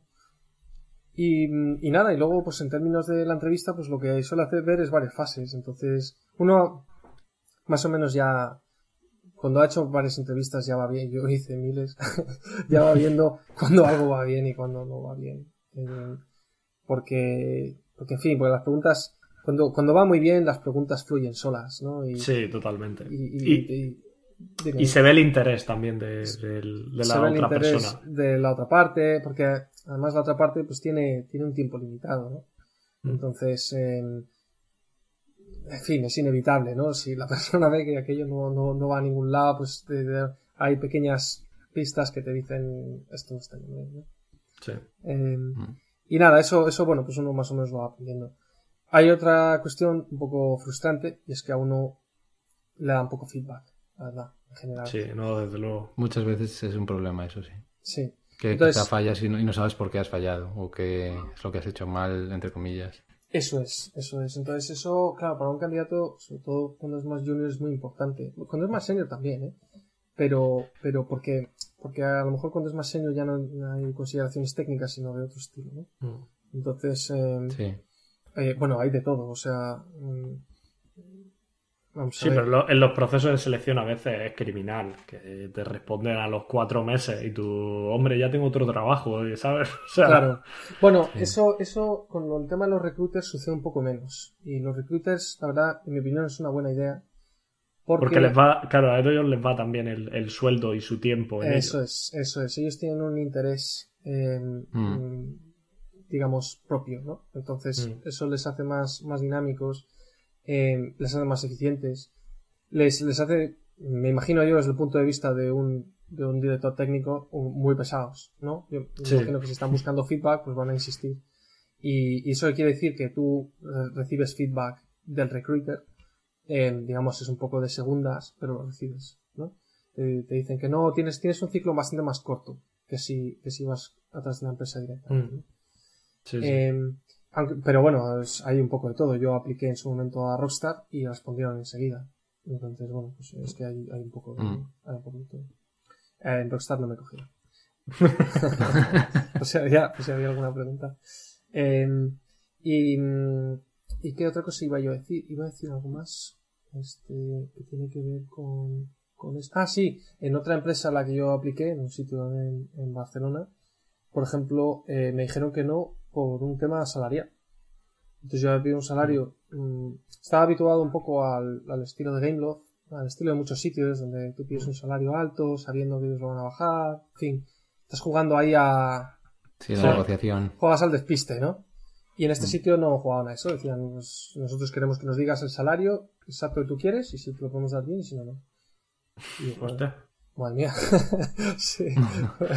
un poco Es así. un poco jugar a la ruleta rusa, ¿no? Sí, sin negociación. Bueno, es, es como funcionaban ellos, pues no sé, son cosas para aprender realmente, ¿no? Eh, me trataban fenomenal, ¿eh? Eso no tengo absolutamente nada, me llevaron allí a comer y tal, y estuve encantado. Mm. Pero tenían esa política. ¿no? Y, y nada, entonces bueno, pues uno, en fin, es que de todas esas cosas uno al final acaba aprendiendo, ¿no? Vamos, es una carrera de obstáculos, la verdad, lo de, lo de hacer entrevistas y así. Eh, y lo que sí que puedo decir, así como, como el, como dicen los ingleses, el silver lining, ¿no? La, la, la, la moraleja de toda esta Mm. historia, el, el, el bote de oro al final del arco iris, es que, Mm. es que se vuelve mucho más fácil una vez que, una vez que tienes unos años de experiencia. Sí, totalmente. Nosotros lo hemos comentado muchísimas veces que lo, lo difícil es meter la cabeza Sobre todo el primer trabajo, quizá, Sí, ¿no? Eso sí.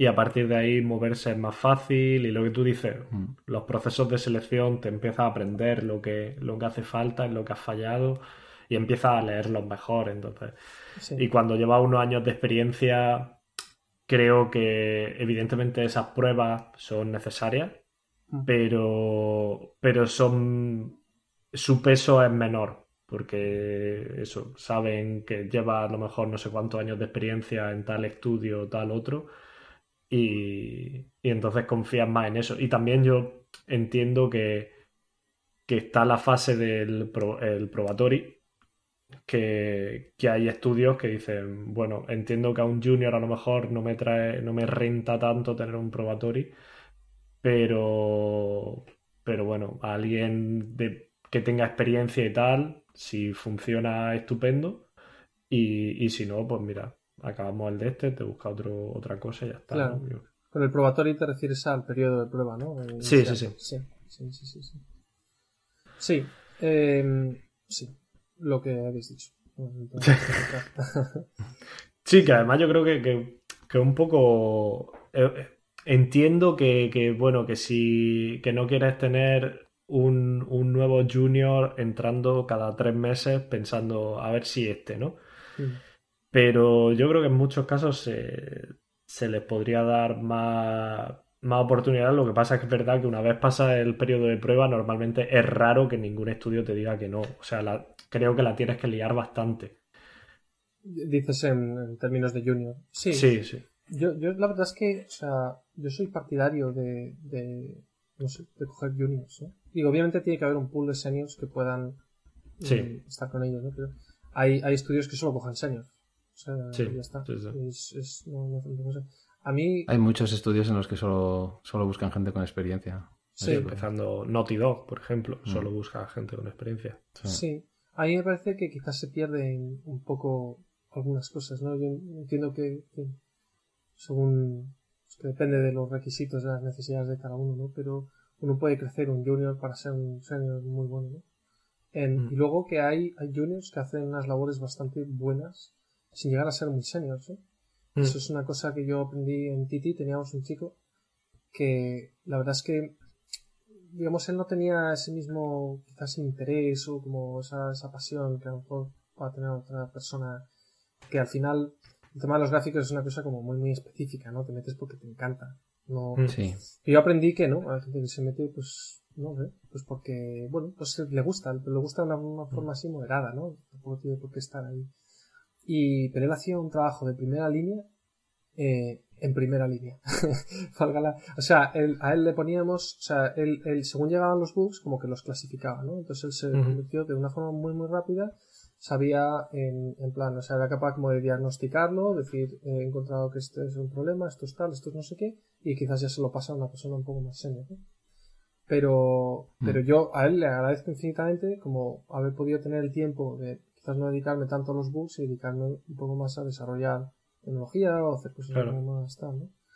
Y pensé, joder, es que, no sé, cada vez que, no sé, cada uno tiene su lugar y no, no Sí, es- os, estaba haciendo de, de firewall. el- Sí, sí, sí, exactamente. Y él estaba aprendiendo una barbaridad porque él entraba de junior y pasábamos tiempo con él, ¿no? Pues mira, lo que hemos hablado antes, esto es RenderDoc, que así funciona, esto es tal, Mm. estas son las herramientas que tenemos en, en el propio engine, no sé qué, no sé, ¿no? Eh, y, y, y no sé, entonces, y, y él a la vez nos, nos hacía un favor inmenso, ¿no? Entonces, eh, no lo sé, yo, a mí, a mí me gusta mucho, la verdad, lo de, lo de, no sé, tener gente más, más junior, ¿no? O O incluso- de formar a gente, ¿no? Sí, formar gente, sí. Ese tipo de cosas a mí me, a mí me gusta mucho. Sí. Eh, yo, el, yo además lo que dices, yo recuerdo en, que en Titi había una gran cantidad de junior y además a nivel personal creo que los mamones tardaban bastante en, en promocionar a la gente. ¿eh? O sea, Ah, que era criminal aquello, pero bueno. Pero sí que, que tener bastante junior eh, evidentemente es más barato para la empresa Mm.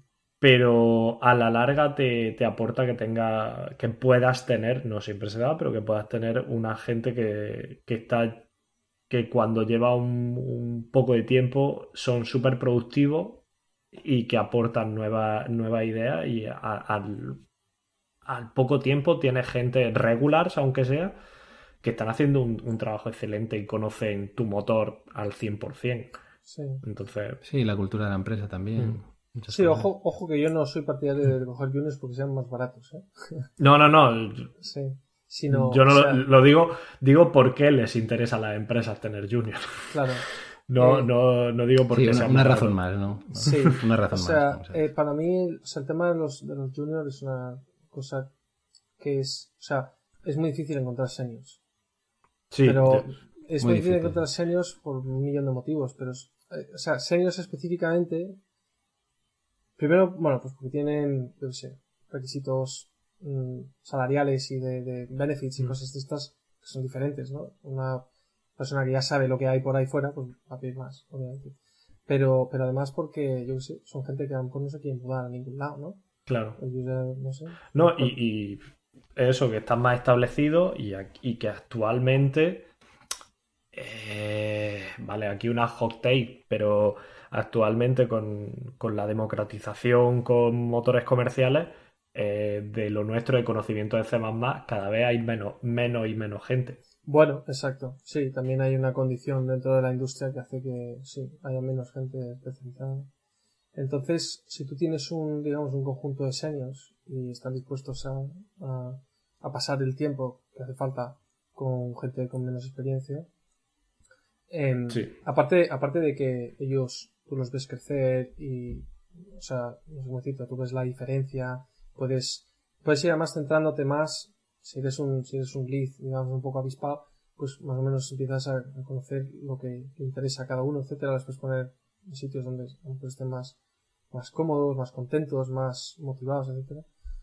Eh, pero sobre todo es lo que yo creo que habéis mencionado antes, ¿no? Aprender un poco la cultura en la empresa, se, se integran mucho mejor, porque no, Sí, traen, sí, ma- sí. no traen mañas de otros sitios, etcétera, ¿no? Entonces, pues también es una, no sé, es una conciliación de equipo y de cultura empresarial, pues chula, ¿no? En el sentido Sí, de- de- desde luego, si tiene una, una buena cultura de empresa, desde Sí. luego una forma de afianzarla. No sé si tiene una mala cultura de empresa, ahora que lo pienso, no sé si a lo mejor es una forma, es una mala Sí. forma de afianzarlo también, pero bueno. Bueno, ya, sí, no lo sé. eh, Pero claro, eso es cada caso específico. Pero bueno. Sí, Sí, es. bueno, yo creo, yo creo que al final el éxito suele estar en el equilibrio, ¿no? En tener unos cuantos juniors, unos cuantos Sí. seniors, unos cuantos regulars. Eso es una fórmula que suele funcionar bastante bien en general. Sí, sí, sí, sí. Yo creo que sí. Y, y quizás eh, para, para cerrar la sección, quizás estaría bien comentar por tu parte, Emilio, algún consejo para alguien que quiera precisamente esto, introducirse en la, en la industria como programador de render. ¿Algún consejo que le puedas dar? Eh, bueno, si es en concreto de render, eh, que programe su propio render, sencillamente. Eh, es una forma muy, muy típica de, de entrar, la verdad. Una cosa es que ah, sea difícil encontrar gente senior y otra cosa es que vaya a entrar cualquier junior. Eh, Mm, eso no claro. eso no pasa porque porque en fin hay un uno tiene que medir el coste de lo que está dispuesto o sea mm, he hecho algunas entrevistas a alguna gente y hay incluso eh, hay que destacar ese es el consejo hay que destacar hay que hacer más que otros porque a veces lo que pasa es que ahora digo ahora ahora hay más oportunidades ahora hay más cursos y más cosas no En- Sí, eh, universidades, sitios donde, por ejemplo, aquí en, aquí en, en- Playground hay gente que viene de, de la DigiPen, ahí en el País Vasco, ¿no? Entonces, bueno, Sí. pues, eh, eh, en fin, hay, hay determinadas cosas que, donde no se puede formar, etcétera. Pero bueno, uno también tiene que poner iniciativa, y eso se ve, ¿no? Cuando, cuando uno tiene, uno tiene un GitHub y tiene el código allí, tiene una demo, y tiene fotos, y tiene, y, y luego que Sí. sean formas fáciles para el, pónselo fácil al tío que te va a entrevistar, ¿no? O sea, le dé a un botón y vea lo tuyo. No le digas, bájate el código, ejecuta no sé qué, haz tal, luego compílalo, después tal, no sé, bájate esta otra cosa. Es, eso no sirve para nada, ¿no? Na- nadie le va a dedicar ese tiempo, ¿no? Pon un vídeo de YouTube, una cosa que se vea muy chula, y luego un código para que lo pueda mirar así muy por encima, y uno se da cuenta enseguida, ¿no? Y luego, estos cursos, pues muchas veces tienen proyectos. Y esos Sí, es verdad. proyectos, este, son como estándares para todos. Entonces, una forma, digamos, a decir, relativamente sencilla de, de, es, es haz más. ¿no? no hagas lo que todos, porque todo el mundo va, todo el mundo va a echar currículum a los mismos sitios, porque son los que están abiertos en ese momento y tienen plazas, ¿no? Y además las universidades estas tienen como bolsas de trabajo, etcétera. Entonces, todo el mundo va a ir al mismo sitio. Si tú quieres destacar, eh, haz un, haz un vídeo chulo, ¿no? Haz, haz, haz algo que esté bien hecho, o sea, aunque te lleve más tiempo, es que, o sea, en el, en el fondo, no voy a decir que da igual, pero en realidad sí. O sea, más te vale causar una muy buena impresión dentro de dos meses que causar una muy mala mañana, ¿no? Em, está claro, sí. entonces, yo diría, se aplica a muchas cosas, pero yo diría que en gráficos, desde luego, hazlo muy visual, hazlo muy chulo y destaca eh, de- lo que te hayan mandado a la universidad. Haz algo. Vale, perfecto. Pues nada, muchas gracias por esos consejos. Así que nada, tomad nota a los interesados. Y nada, si os parece, pasamos a la sección de anécdotas. ¿Alguna cosa que te apetezca contar, Emilio? Eh, pues a ver, había, había apuntado algunas cosas así graciosas. No sé cuántas, Vale, queréis, perfecto, que, no sé cuántas queréis que cuente. Las que quieras, que yo cada, cada semana es una semana menos que me quedan de- del bote de, de anécdotas. Muy bien, pues vamos a ver. Eh, me apunté aquí mi, mi primera semana en Game ¿no? Y esto es una cosa que habéis comentado, yo creo, en otros, eh, en otros podcasts, que es el- un poco el tema del overtime, yo creo, ¿no? Se ha hablado. Sí. Sí, Y entonces, eh, en mi primera semana en Gameloft, bueno, yo venía emocionado. ¿no? venía a el mundo, quería hacer todo, etc. Y em, Gameloft era un sitio donde, eh, bueno, Gameloft es una empresa francesa y entonces los estudios que hay por ahí por el mundo, pues se suelen llevar desde París. Y muchas veces cambian muchas cosas, ¿no? Como digo, estaba como, era todo muy micro. Y Sí, entonces, sí, sí. Eh, nada, el, el productor en aquel momento pidió una, este, pidió a voluntarios. es que para, para que fuesen ese fin de semana a pulir no sé qué cosa de tal, de bla bla bla, bueno, no sé, todos sus usuarios, venga, va, va, va, va.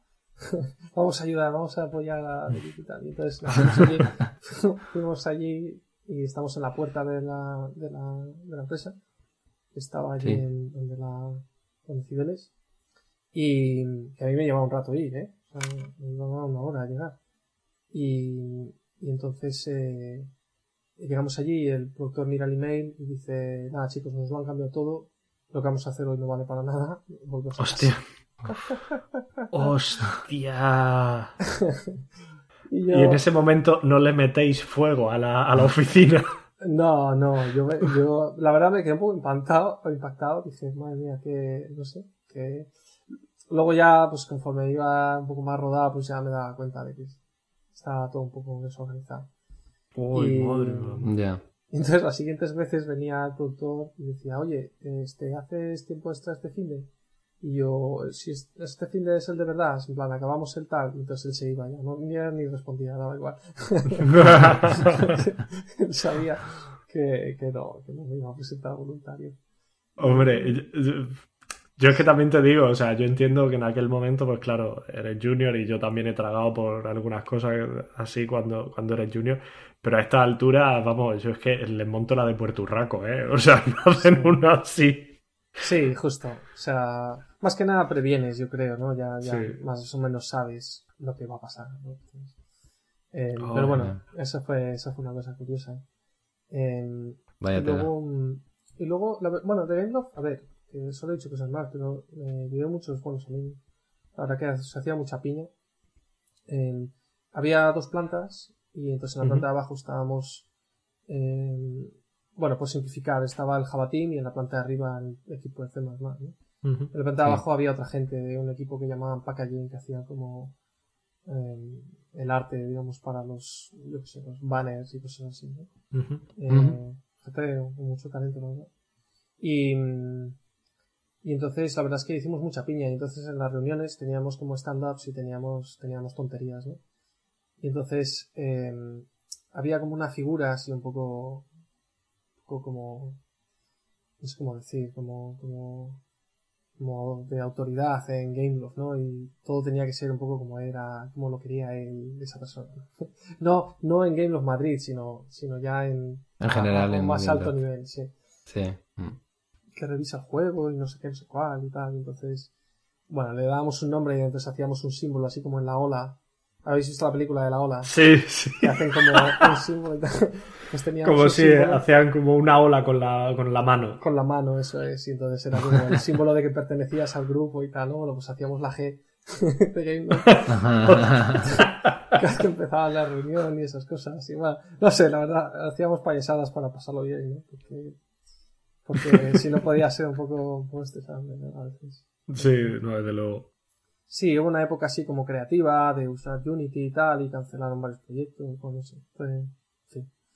Y, y nada, entonces con eso pues, eh, pues hacíamos amistad también. Bueno, ya ellos lo siguen. Uno, uno de estos, estos chicos eh, vive aquí, vamos, al lado de mí, a cinco minutos. O sea, mm, qué bien. Y, y nada, ¿qué más anecdotillas? Pues tenía una de Titi, que también es graciosa, que es... Eh, eh, cuando me estuve a distancia con la que ahora es mi mujer, pues un año y medio, una cosa así, ¿no? Entonces yo me vine aquí, ella se quedó en Madrid y bueno, pues y venía, y luego venía ella, lo que sea, y entonces, este, eh, ya en un momento eh, le hice un, le hice un videojuego, le hice una aventura gráfica. Este, y ella la, la, resolvió y tal, porque habíamos jugado cuando ella venía, pues a veces jugábamos al Monkey Island o. Ella no era nada de jugar. Ah. Qué grande. nunca, nunca había jugado, vamos, había jugado alguna cosa y tal, pero. ah, bueno, mira, otra anécdota muy, muy chorra. y, la, conecto con esta, ¿vale? Pero el, primer videojuego que yo había intentado este, eh, jugar con ella eh, fue un juego sencillito, ¿sabes? Con pocas normas, tal, el StarCraft, ¿vale? Vaya. Entonces, en mi cabeza tenía sentido, ¿vale? Eh, joder. Eh, lo que me extraña, Emilio, es que no te dejara después de eso. Ya, sí, yo también me lo pregunto a día de hoy. Pero bueno, y el caso es que, nada, ella tenía, eh, le había dejado yo una tarjeta gráfica antigua, la había instalado en su ordenador, no sé qué, y entonces el StarCraft, eh, a día de hoy, pues es, es semi gratuito, ¿no? O sea, en plan, se puede mm. jugar online con otra gente y tal. Entonces, nada, dije, vale, probamos tal. Entonces le expliqué un poco, hacemos una misión, no sé qué, ponemos una IA y yo te explico cómo va todo. Y entonces, miro, ¿y ahora qué hago? Nada, coge el centro de comando. ¿El centro de comando qué es? Es el edificio ese que tienes en medio. Vale, ¿y ahora qué hago? Haces constructores.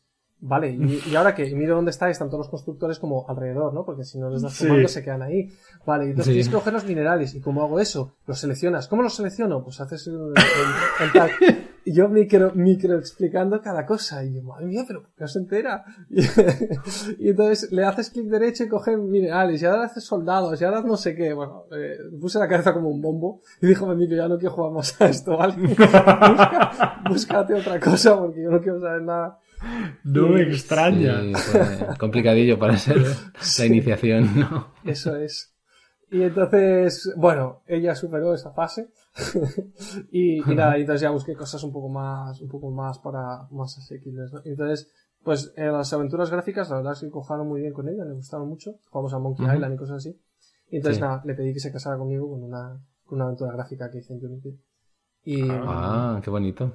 Y nada, esa, pues esto es, bueno, he conectado varias anécdotas aquí, pero lo que yo quería contar es que me fui de, pues me casé en, en Madrid, eh, nos fuimos de viaje de novios sí. y tal, y cuando volví, este, mi, mi, mi lead, con el que me iba fenomenal, bueno, uno de mis lead tenía dos, pues uno de ellos, eh, Basilis, me, Sí, encuentro, Basilis. me encuentro la, la, la, la mesa y la silla y todo, lo había, lo había forrado con plástico. Pero por completo, las pantallas, eh, la silla, el no sé qué, el ratón, el teclado, todo, todo, todo estaba todo forrado en plástico. y me había, tra- me había comprado una, una cadena con una bola, ¿sabes? En plan de plástico Sí. y tal, la había puesto ahí. Dice, hola, mira, te he comprado el equipo para- matrimonial. Es que en Titi irte varias semanas fuera era un peligro para cuando volviese, ¿eh? Sí, Total. sí. Pues, pues él aprovechó de todo, vamos. Y, y nada, muy gracioso. Y nada, dice, ah, pues Emilio, tengo unos bugs de alta prioridad y tal. Termina con el plástico que te los pongo. y, y sí, sí. Y la verdad, muy gracioso. Y, y nada, eso. Qué Esas bueno. son un poco las, las anécdotillas que tengo para contaros. Joder, Vale. nada mal. nada Genial, mal. genial, ¿no? No está nada mal. Vale, pues si os parece pasamos a, a comentar noticias. Yo tenía una que me apetecía comentar contigo, eh, Emilio, Sí. Que no es muy, muy, muy reciente, es de hace unos meses, pero bueno, creo que va a ser interesante que la comentemos brevemente. Y es eh, la tecnología Nanite de, de Unreal Engine 5, que fue anunciada creo que en mayo de este año, hace unos meses. Eh, y te quería preguntar, bueno, básicamente eh, consiste, eh, permite, digamos, poner cantidades ingentes de geometría en un nivel y poder mover eso a tiempo real, ¿no? Sin que, sin que se caiga el rendimiento.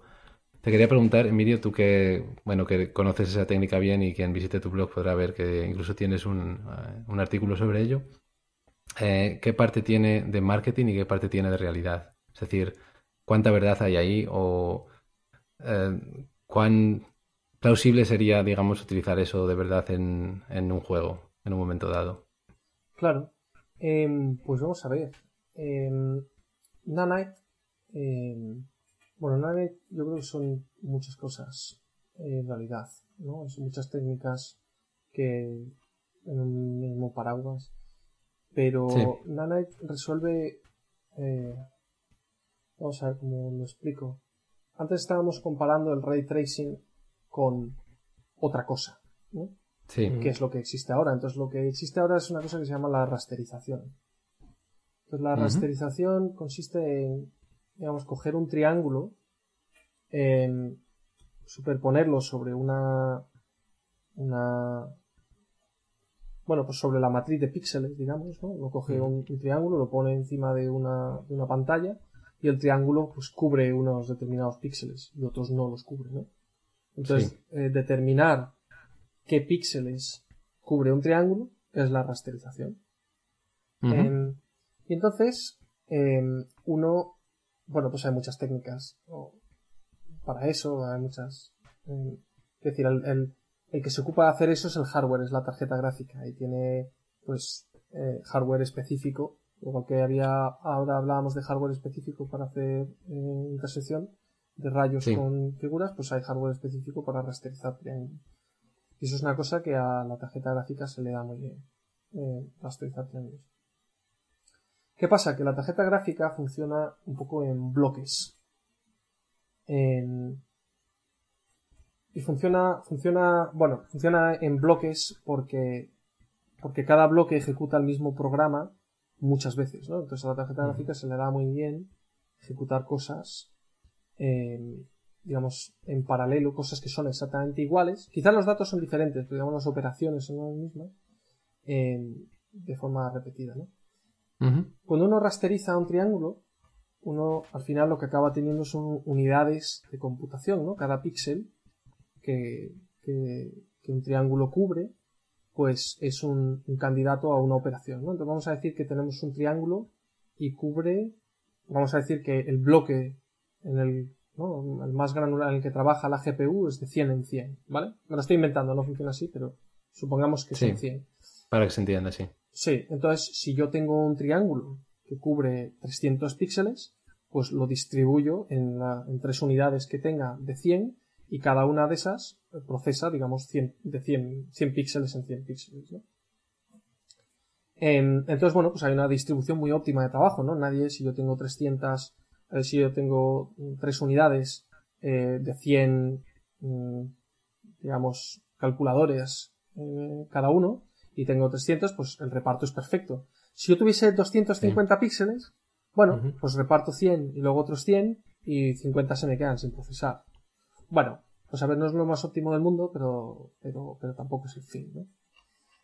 ¿Qué pasa? Que cuando uno tiene triángulos muy pequeñitos, lo que hacen es que cubren mm, muy poquitos píxeles o ninguno. Y eso al hardware se le da muy mal. Porque no, no tiene capacidad de distribuir como muchos, eh, o no necesariamente tiene la capacidad de distribuir este trabajo de forma óptima. ¿no? Y se te queda como mucho rendimiento. Entonces a la, a la GPU se le da muy mal los triángulos pequeños. Claro, esto igual es un paradigma, es, es, una forma de funcionar que a lo mejor tenía más sentido antes, ¿no? Cuando había eh, triángulos relativamente grandes y en realidad pues dabas detalle pues a base de a base de texturas, a base de los mapas de normales, a base de, bueno, hay muchas técnicas que se han desarrollado alrededor de tener pocos triángulos y mucho detalle gráfico en las texturas. eh, un real lo que dice es, pues, pues vamos a cambiar un poco el paradigma, vamos a los objetos no se componen de texturas y de cosas así, sino que se componen de, bueno, se componen de, de, de, de, curvas y de pequeños detalles y de, ¿no? Y todo eso hay que representarlo a base de triángulos y no queremos, eh, no, no, no, no, queremos representar eso de formas alternativas, ¿no? Ponemos los triángulos tal cual están. ¿Qué pasa? Que al hardware, como eso se le da mal, pues no es viable. Y el hardware no ha cambiado. O sea, las nuevas consolas, por ejemplo, tienen limitaciones en ese sentido, igual que las anteriores no son diferentes. Entonces, lo que ellos eh, básicamente han dicho es, bueno, vamos a representar un modelo con muchos triángulos y lo que vamos a tener es una eh, pipeline alternativa en la que no involucramos al hardware eh, para mm, o bueno, no involucramos al hardware específico de rasterización. Esa es, la cuestión entonces hacen uso de lo que se llaman las unidades de compute, em, que básicamente son, pues esos que hemos hablado, son los, los 100, digamos, procesadores o los 100 calculadores estos. Em, pero uno puede programar, eh, uno puede hacer el programa que uno quiera. Uno dice es que quiero que, que todos sumen, eh, no sé, dos números. Pues todos suman dos números que yo les dé.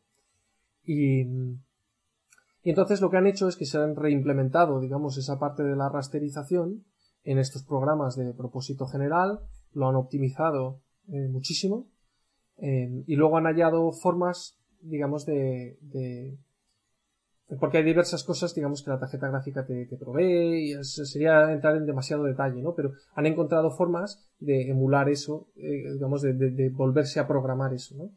¿Eso qué poder les, les da? Dice, bueno, es que si tengo muchos triángulos pequeñitos, lo que hago es que se, lo, los distribuyo de la forma que a mí me parezca más conveniente, ¿no? Ya, yo ya no dependo de que si el hardware los distribuye de una manera o de otra, ¿no? Y de las, digamos, todos los, los, los, em, los eh, detalles ah, del hardware, sino que eso lo voy a hacer solo yo.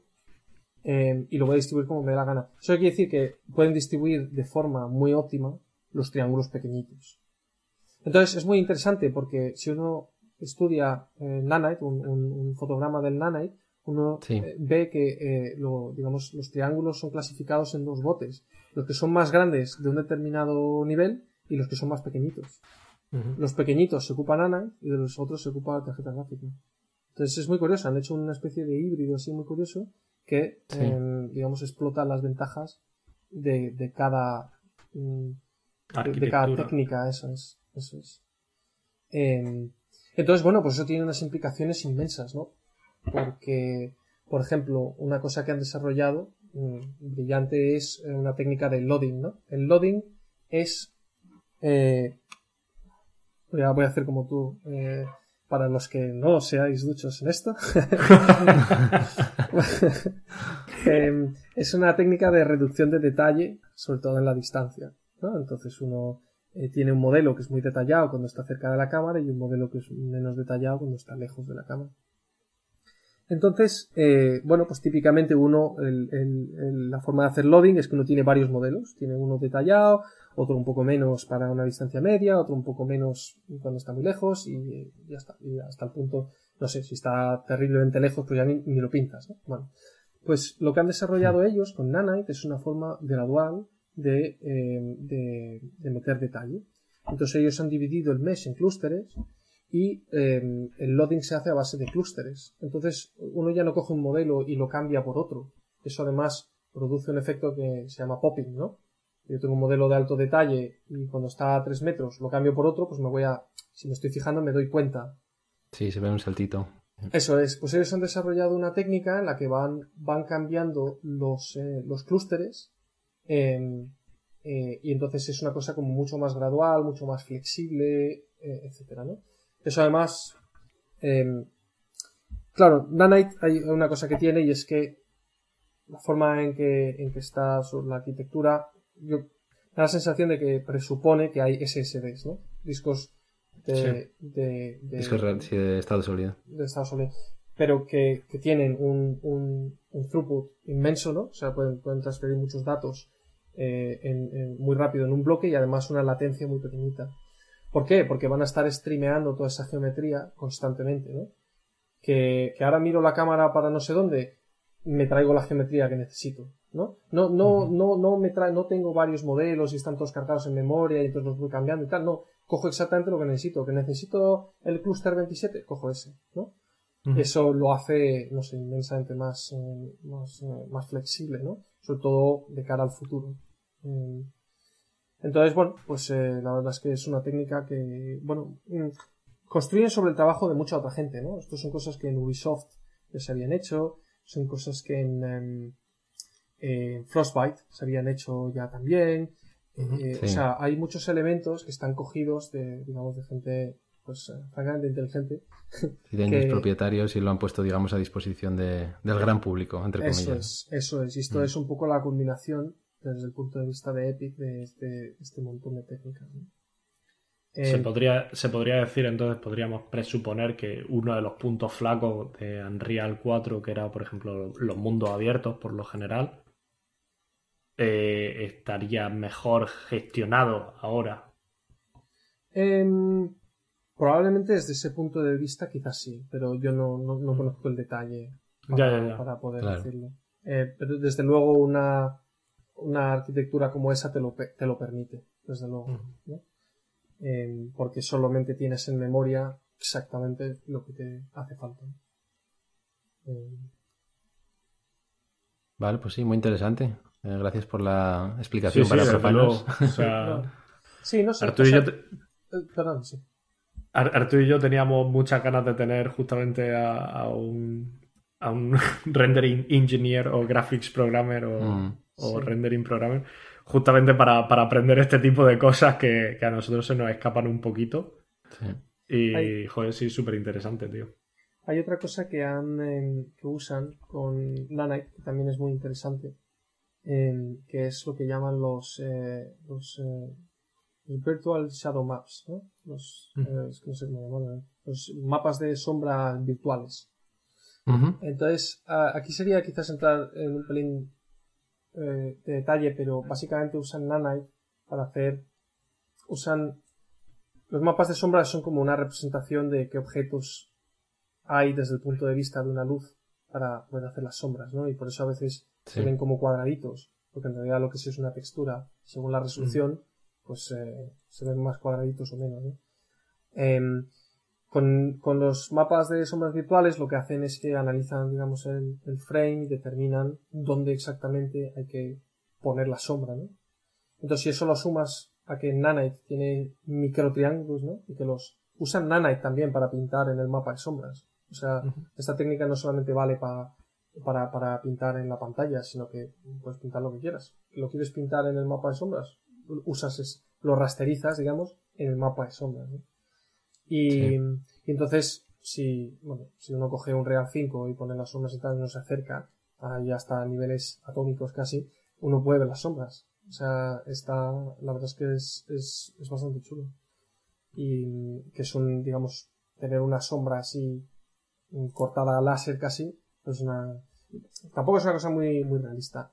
no, no, se ve muy habitualmente. Te quiere decir que no puede tener tanto detalle como quiera, ¿no? Uno luego eso lo puede suavizar, uno lo puede, eh, porque a veces las sombras parece como que flotan, ¿no?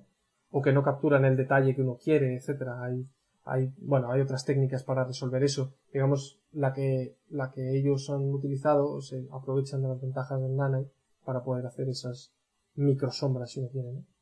Claro, claro. Y, y sí, la verdad es que está chulo eso. Bueno, pues sí, muy interesante. Gracias por la explicación. Y nada, para terminar, vamos a la sección de preguntas. Eh, que en este caso. Pues hoy no tenemos preguntas, simplemente tenemos algún comentario pues de Comando GDEP Miquel, que fue el, oyente que la semana pasada trajo tantas buenas preguntas a, a Eva. Y, sí, nos trae un comentario de, muchas gracias eh, por, haber, por haber publicado todas las preguntas y demás. Y, nada, gracias a él por haberlas mandado. Recordamos de siempre, que recordamos como siempre que por favor mandarnos preguntas para nuestros invitados. Oye, Emilio, solo tienes las nuestras, que son, son de calidad normal. No tenemos preguntas premium. de, calidad suprema. De, de oyentes. Muy bien pues no, pues no pasa nada. Ya creo que hemos cubierto bastante, bastante territorio hoy. Sí. Sí, es verdad. Y nada, pues normalmente en esta sección, después de haberte hecho todo este interrogatorio, pues te damos la oportunidad a ti de preguntarnos a nosotros. Muy bien. Pues, eh, pues vamos a ver, yo había pensado una pregunta. Es una pregunta así un poco abierta, sinceramente, por, comentar, pero es que ¿cómo, ¿cómo mejoraríais la industria en España? ¿Qué, veis que le falta? Además, habéis estado fuera en varios sitios, con lo cual, bueno, pues podéis tener una idea. Eh, ¿Qué pensáis de eso? Sí, es, es complicado, es complicado porque para empezar en general yo creo que no, no solo en videojuegos, sino en, en software y quizá en empresas en general los salarios tienden a ser más bajos para empezar que en, que por ejemplo Alemania, ¿no? Y me imagino que también en, allí en Inglaterra pasará igual. Mm. Entonces, claro, si tú eres una persona a la que, digamos, no le importa o no le intimida eh, la idea de trabajar y vivir en el extranjero, pues es algo muy tentador, ¿no? Y es algo que está pasando mucho. Mm, la situación en la que estamos nosotros, conocemos a nosotros, y me refiero a nosotros eh, en cuanto a nosotros tres en este momento, que somos, eh, somos de España y estamos viviendo y trabajando fuera. Claro, es, es una cosa que se da muy habitualmente y yo creo que eso es difícil, es difícil de combatir, digamos, para empezar por eso, ¿no? Porque muchas veces es verdad que cuando empiezas eh, en la industria igual te da, quizás te da un poco más igual, ¿no? El, salario, porque bueno, tú tienes la pasión, tú quieres aprender, tú quieres trabajar en lo que te gusta. Pero claro, siempre antes o después yo creo que llega un momento en que intentas buscar unas buenas condiciones de vida.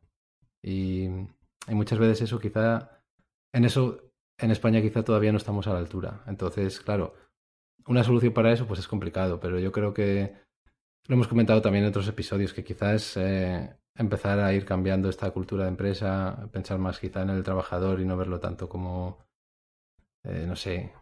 Como una herramienta. Sí, quizá eso no, quizá un poco más pensar en el bienestar e intentar buscar la manera de, de proporcionar las mejores condiciones. Pero claro, eh, el problema es cómo hacer eso, ¿no? Que ahí ya... Claro. ¿no? Yo creo que, lo hemos comentado alguna vez, que yo creo que las cosas van, están cambiando, afortunadamente. Sí, eso seguro. Pero, pero creo que aún persiste buena parte de esa, de esa visión un poco caciquil en, en mucho, de mucho empresario. No diré, no es de todo, evidentemente, pero no, claro. no hay que generalizar aquí, pero creo que, que sigue habiendo esa visión, eso, caciquil, esa visión de empresa española que por desgracia, y, y eso sí que lo digo con todas las letras, por desgracia está muy arraigada. Y, creo que la cosa va cambiando. O sea, si nos fijamos, es verdad que, hace quizá menos ruido, pero, pero la industria móvil, eh, sabemos los tres que es una industria en la que se vive bien.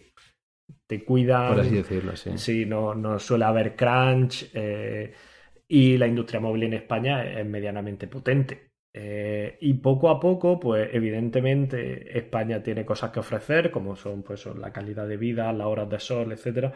Y poco a poco, pues quizás justamente porque esa industria móvil ha florecido bastante bien, tenemos los casos de Social Point, de, de King, Mm. eh, Ubisoft eh, móviles está allí, eh, Sí. a Digital Legends lo han comprado hace nada.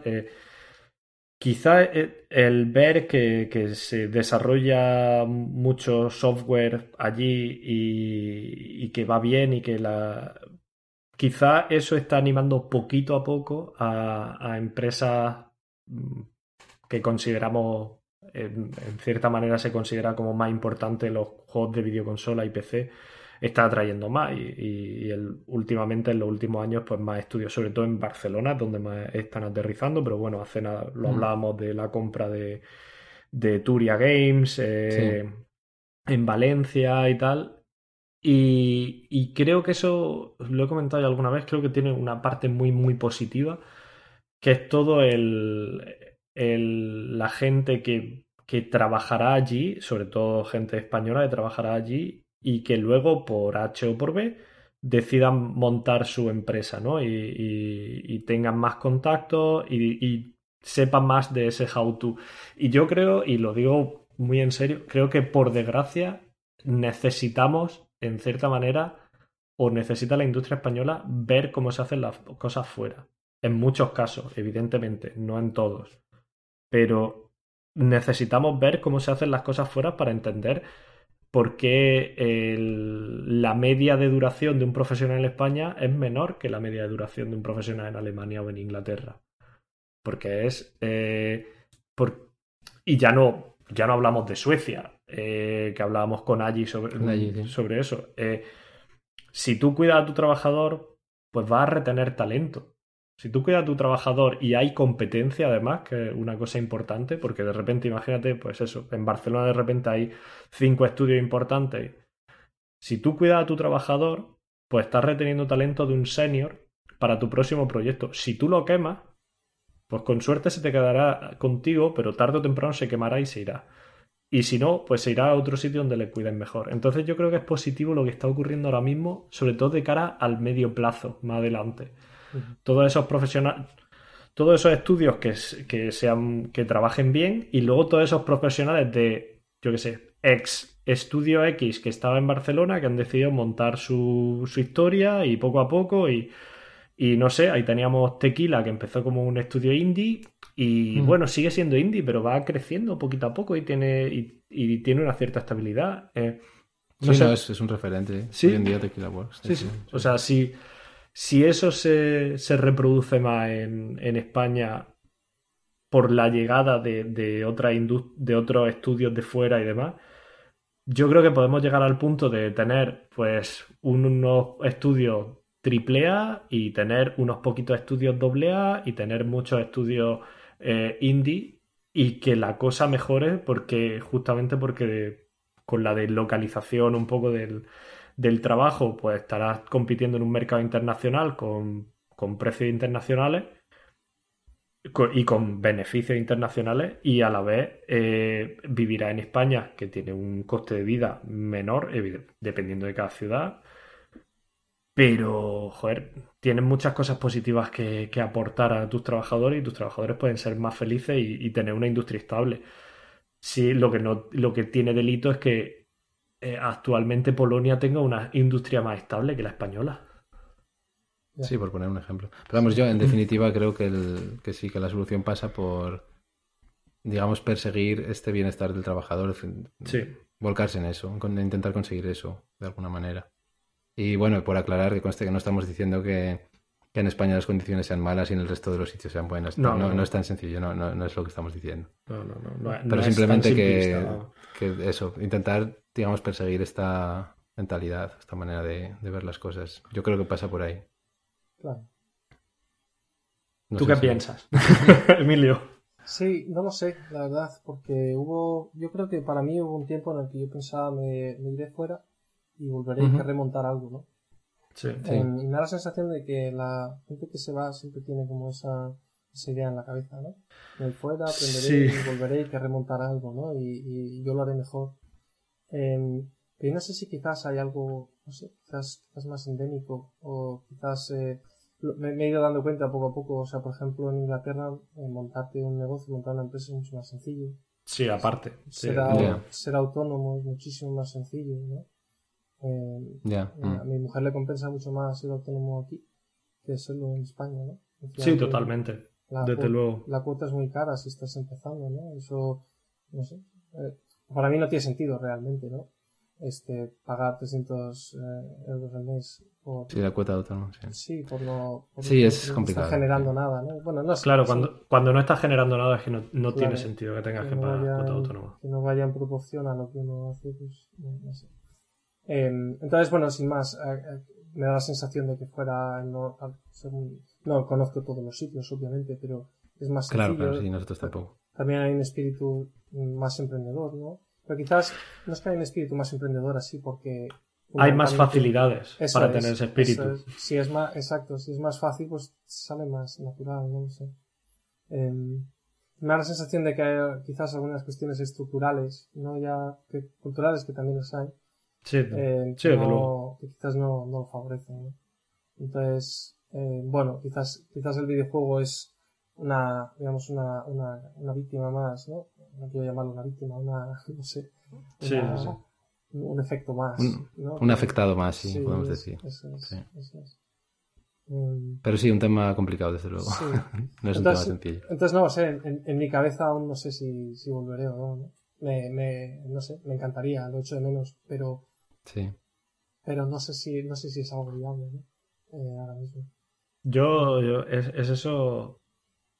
Es algo que, que- que yo creo que todos los que hemos estado fuera o los que estamos fuera hemos pensado o nos lo planteamos muchas veces porque evidentemente lo echas de menos, pero claro, cuantos más años llevas fuera, más tienes organizada tu vida eh, en el exterior, ¿no? Y, Sí. y sí, es como poner en una balanza todo y decir, uff, ¿qué elijo, no? Sí, Así que sí, es complicado, es complicado. es. Un tema complicado, sin duda, sí. Y bueno, para terminar, o sea, tenía un comentario más de otro podcast Sí. que habéis hecho. Eh, este, me llamó la atención. eh, entonces quería, quería, quería montar un poco de jaleo. Uf. No, porque una, una, una de, en uno de los episodios, no, no, no recuerdo cuál, eh, dijiste que en Playground Games eh, no se hace overtime. Eso lo dije yo, o no- o no que tenía hace- entendido. O no se hace, no se hace cruise. Sí. Eh, es totalmente falso. ¿o qué? Bueno, a ver, no voy a decir totalmente falso, ¿vale? No, voy a, lo que voy a decir es que no es totalmente cierto, Vale, vale. ¿vale? Y eso, eso conecta un poco con la, con la, digamos, con la cosa esta de que, a ver, es una cosa peculiar, ¿vale? Lo voy a, lo, porque, em, el, la verdad que lo del overtime es un, es un tema que en mi cabeza siempre está dando vueltas y nunca, nunca lo tengo muy... A mí, por ejemplo, yo en TT hacía overtime. ¿no? Uf, sí, sí, yo. Mm. Em, bueno, yo creo que probablemente de gameplay hacíais muchos más. Yo hacía un overtime em, a gusto.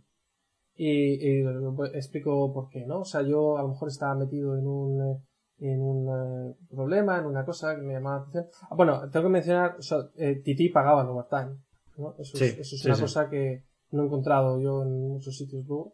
Sí, no es tan habitual. Sí, sí, verdad. estaba activado el modo de overtime, te lo pagaban. eh, bueno, te lo pagaban o tú podías decidir que no te lo pagasen y te lo devolviesen en vacaciones. Sí, sí. Ah, bueno, y luego estaba el flexi, exacto, que era que te Que devuelve ese solo las horas. Y solo podía llegar hasta las 200 horas de flexi, como máximo. Ah, eh, yo cuando estuve solo hasta 40. Ah, no. No, mentira, mentira. Sí, sí. Eran Tienes toda 40 razón. que es un- una semana entera. ¿no? Una semana, exacto, sí. exacto. Sí, Sí, ya- el flexi como mucho podía subir hasta 40. El, el otro, el overtime, podía subir lo que quisiera. Sí. Entonces, a ver, la versión de TT del overtime, la verdad es que siempre me pareció curiosa, ¿no? No sé, no sé si uno puede llamar overtime a un tiempo que a uno le devuelven luego, ¿no? Menos que sea obligado. Yo, bueno, para mí, mi, mi experiencia personal es que siempre era algo opcional. Eh, Para mí sí fue obligado en, en unas Sí. cuantas ocasiones. Sí, sí. Bueno, pues, eh, pues, pues quizá eso es- no es lo mejor, ¿no? Pero yo lo que he encontrado es después mm, no hay, no hay, eh, o sea, no, no, no se pagan, no, ni se pagan ni se devuelven, na- nada. Em, y, y lo que yo he encontrado es que hay gente que, que trabaja overtime casi de forma natural, ¿no? O Sí, sea, sí, sí. Mm. 9, 10 horas, ¿no? Está ahí tranquilamente en la oficina, y no le pasa nada y tal. Y no sé, a mí siempre, o sea, quería, quería comentarlo, ¿no? Porque, porque, porque bueno, porque crunch y overtime, o sea, son, son cosas como curiosas, ¿no? Dice, no, aquí no hacemos overtime. Y dice, bueno, mm, quizás no haces un overtime a base de látigo, en plan faraón, pero, pero sí que, o sea, pero sí que a lo mejor sí se, se está haciendo más tiempo del que uno tiene O sea, te refieres a que hay overtime voluntario, por así decirlo. Sí, que es una, una línea muy fina. Eh. Entonces, cuando uno dice aquí no se hace overtime, es una cosa, o sea, hay que, hay que cogerlo con pinzas, ¿no? Ni todo el mundo hace overtime, eh, ni Sí, todo el mundo no lo hace, ni todo el mundo hace el mismo overtime cuando se hace, ¿no? O sea, no sé, quería como matizarlo aquello un poco, porque, eh, vamos, en el proyecto este de los coches sí que hay gente que ha trabajado más horas. Sí, sí, no, yo hice ese comentario porque, además es que lo hice yo, recuerdo además con el programa con Frank, Sí, fue. Eh, yo lo hice porque justamente alguien que había trabajado en TT, en, TT, en Playground Playground. o que había tenido contacto con Playground, sí. eh, me dijo eso. Me Claro. dijo, no, el, el triple A sin overtime es posible. Y yo dije, hostia, pues puta madre, o sea, eh, bienvenido sea. Claro, claro, pero ahí yo creo la cuestión es que probablemente esta persona tenía razón en el sentido de, de- de que en su equipo o en donde sea, o sea, que el overtime está distribuido, ¿no? Yo recuerdo Sí, sí, no, desde en- luego. En TT, eh, QA hacía una cantidad de overtime salvaje, ¿no? O sea, estaban todo el rato trabajando. Yo mi- Claro, y, y es lo que tú has dicho, que, que seguramente tu overtime y el mío en TT eran muy distintos. Exactamente, trabajamos eh, te- teóricamente en el mismo sitio, ¿no? Eso es. Sí, sí, eso sí. es. O sea, eh, que yo recuerdo mis últimos nueve meses en TT como una locura entre, eh, aunque fuera flexi, porque no estábamos, lo que pasa es que yo estaba trabajando sobre todo en los, el, como era en el año 2 de, de Dimensions, de. Lego Dimensions. Sí, Y, y bueno, pues justamente dio la casualidad que mi mini team eh, estábamos encargados de todo lo que eh, todas las demos que fueron saliendo de para E3, para el Tokyo Game Show, para la Paris Games Week, para, para todo, ¿no? Entonces, para cada feria, en el momento en el que pe- empezó mayo, claro. básicamente, era básicamente cada feria eh, a- lo que se presentaba era lo que estábamos trabajando en mi, en mi, en mi grupo. Y evidentemente no todo el mundo hacía el, mi- el mismo crunch que yo estaba haciendo, pero yo me pasé lo- esos nueve meses eh, trabajando seis días por semana casi siempre. Incluso había veces que tuvo gracia porque había veces que trabajé cinco días, el fin de semana y cinco días, y me llegó una carta de, de recursos humanos diciéndome no puedes venir mañana eh, porque si no entraríamos en un, en un conflicto legal. Tú tienes que descansar eh, al menos dos días completos y tal en, en un, en un periodo de 14 días. claro. Y, y con esa carta tuve que ir a mi jefe cuando me dijo, no, eh, el fin de semana tenéis que venir porque hay... y yo fui con esa carta en la cara en plan, no, yo no vengo. Claro. Yo necesito descansar pues no, no sé ni cómo me llamo ahora mismo. Claro. Entonces, Mm. eh, ¿Fue positivo? Pues, hombre, el proyecto salió. Eh, ¿Fue positivo para, para, para el juego? Bueno, en este caso era como un, un módulo y tal de, de los de Dimension, un DLC de esto. El juego salió. Eh, ¿Cómo estábamos el resto? Eh, estábamos hechos mierda. Pues Eh, yo además, sí. y yo, aún así, pues claro, como yo empecé desde muy atrás, incluso cuando no estaba todavía registrado como overtime, pues yo rellenaba mi flexi-time, digamos, lo rellenaba súper rápido. Claro. Y lo- para mí lo que no tenía sentido era eh, llegar al tope de 40 horas y que no me sumara más. Entonces, cada vez que llegaba a 40 horas, yo decía, me cojo una semana entera. Claro, sí. Sí, sí, sí, sí. Resolvía todo antes de, de irme, me iba de vacaciones o lo que fuera. Me recuerdo que me fui a España, me fui a otro sitio. Mm. pero volvía y era volver y meterme otra vez al ritmo de 10 horas diarias. En la rueda, claro. Y entonces yo lo recuerdo, aquel periodo, pues eso fueron nueve meses, lo recuerdo como muy, muy, muy loco, muy de subida y bajada. Cuando terminé estaba, estaba exhausto, estaba exhausto y tenía el cerebro frito. Y tú sabes además cómo van las cosas en Titi, que termina un proyecto y, y ya está. Bueno, ya hay otros dos ya en marcha. Exactamente, o sea, no hay descanso, sí. sí, sí, sí. que, que yo eché cuenta y yo dije que es que he estado trabajando eh, en, o sea, cada seis meses yo he estado cambiando de proyecto. sí. De media. O sea, y si no, si no lo tiene el estudio en el que tú estás, no, no lo tiene el estudio en Oxford, pues en, en, en TT Fusion tienen otro proyecto y necesitan ayuda, así que te mandan bugs sí. también.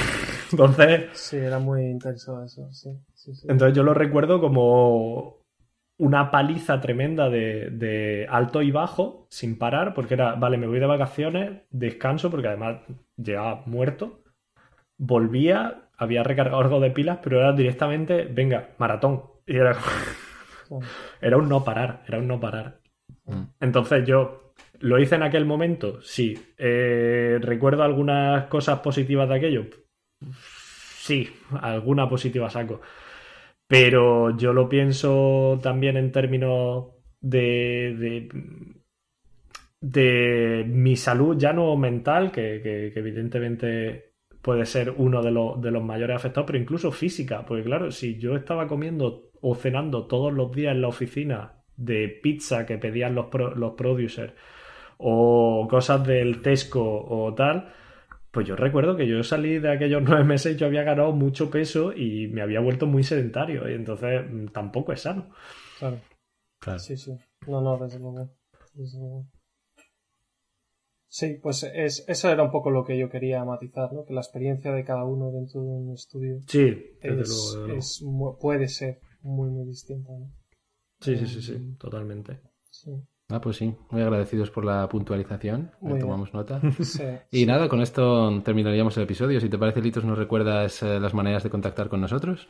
Pues como siempre nos podéis encontrar en Twitter, en Twitter, Twitter, Twitter. Twitter, en Twitter, en Debug Podcast, arroba debugviewpcast o eh, por email, debugviewpodcast arroba gmail.com y siempre podéis poner comentarios en iBox o en, o en YouTube y también los leeremos y, nada, como siempre decimos, si tenéis preguntas, si tenéis comentarios, nosotros encantados de recibirlos y, nada, esperamos que, que os haya gustado este, este, este tercer episodio de la segunda temporada.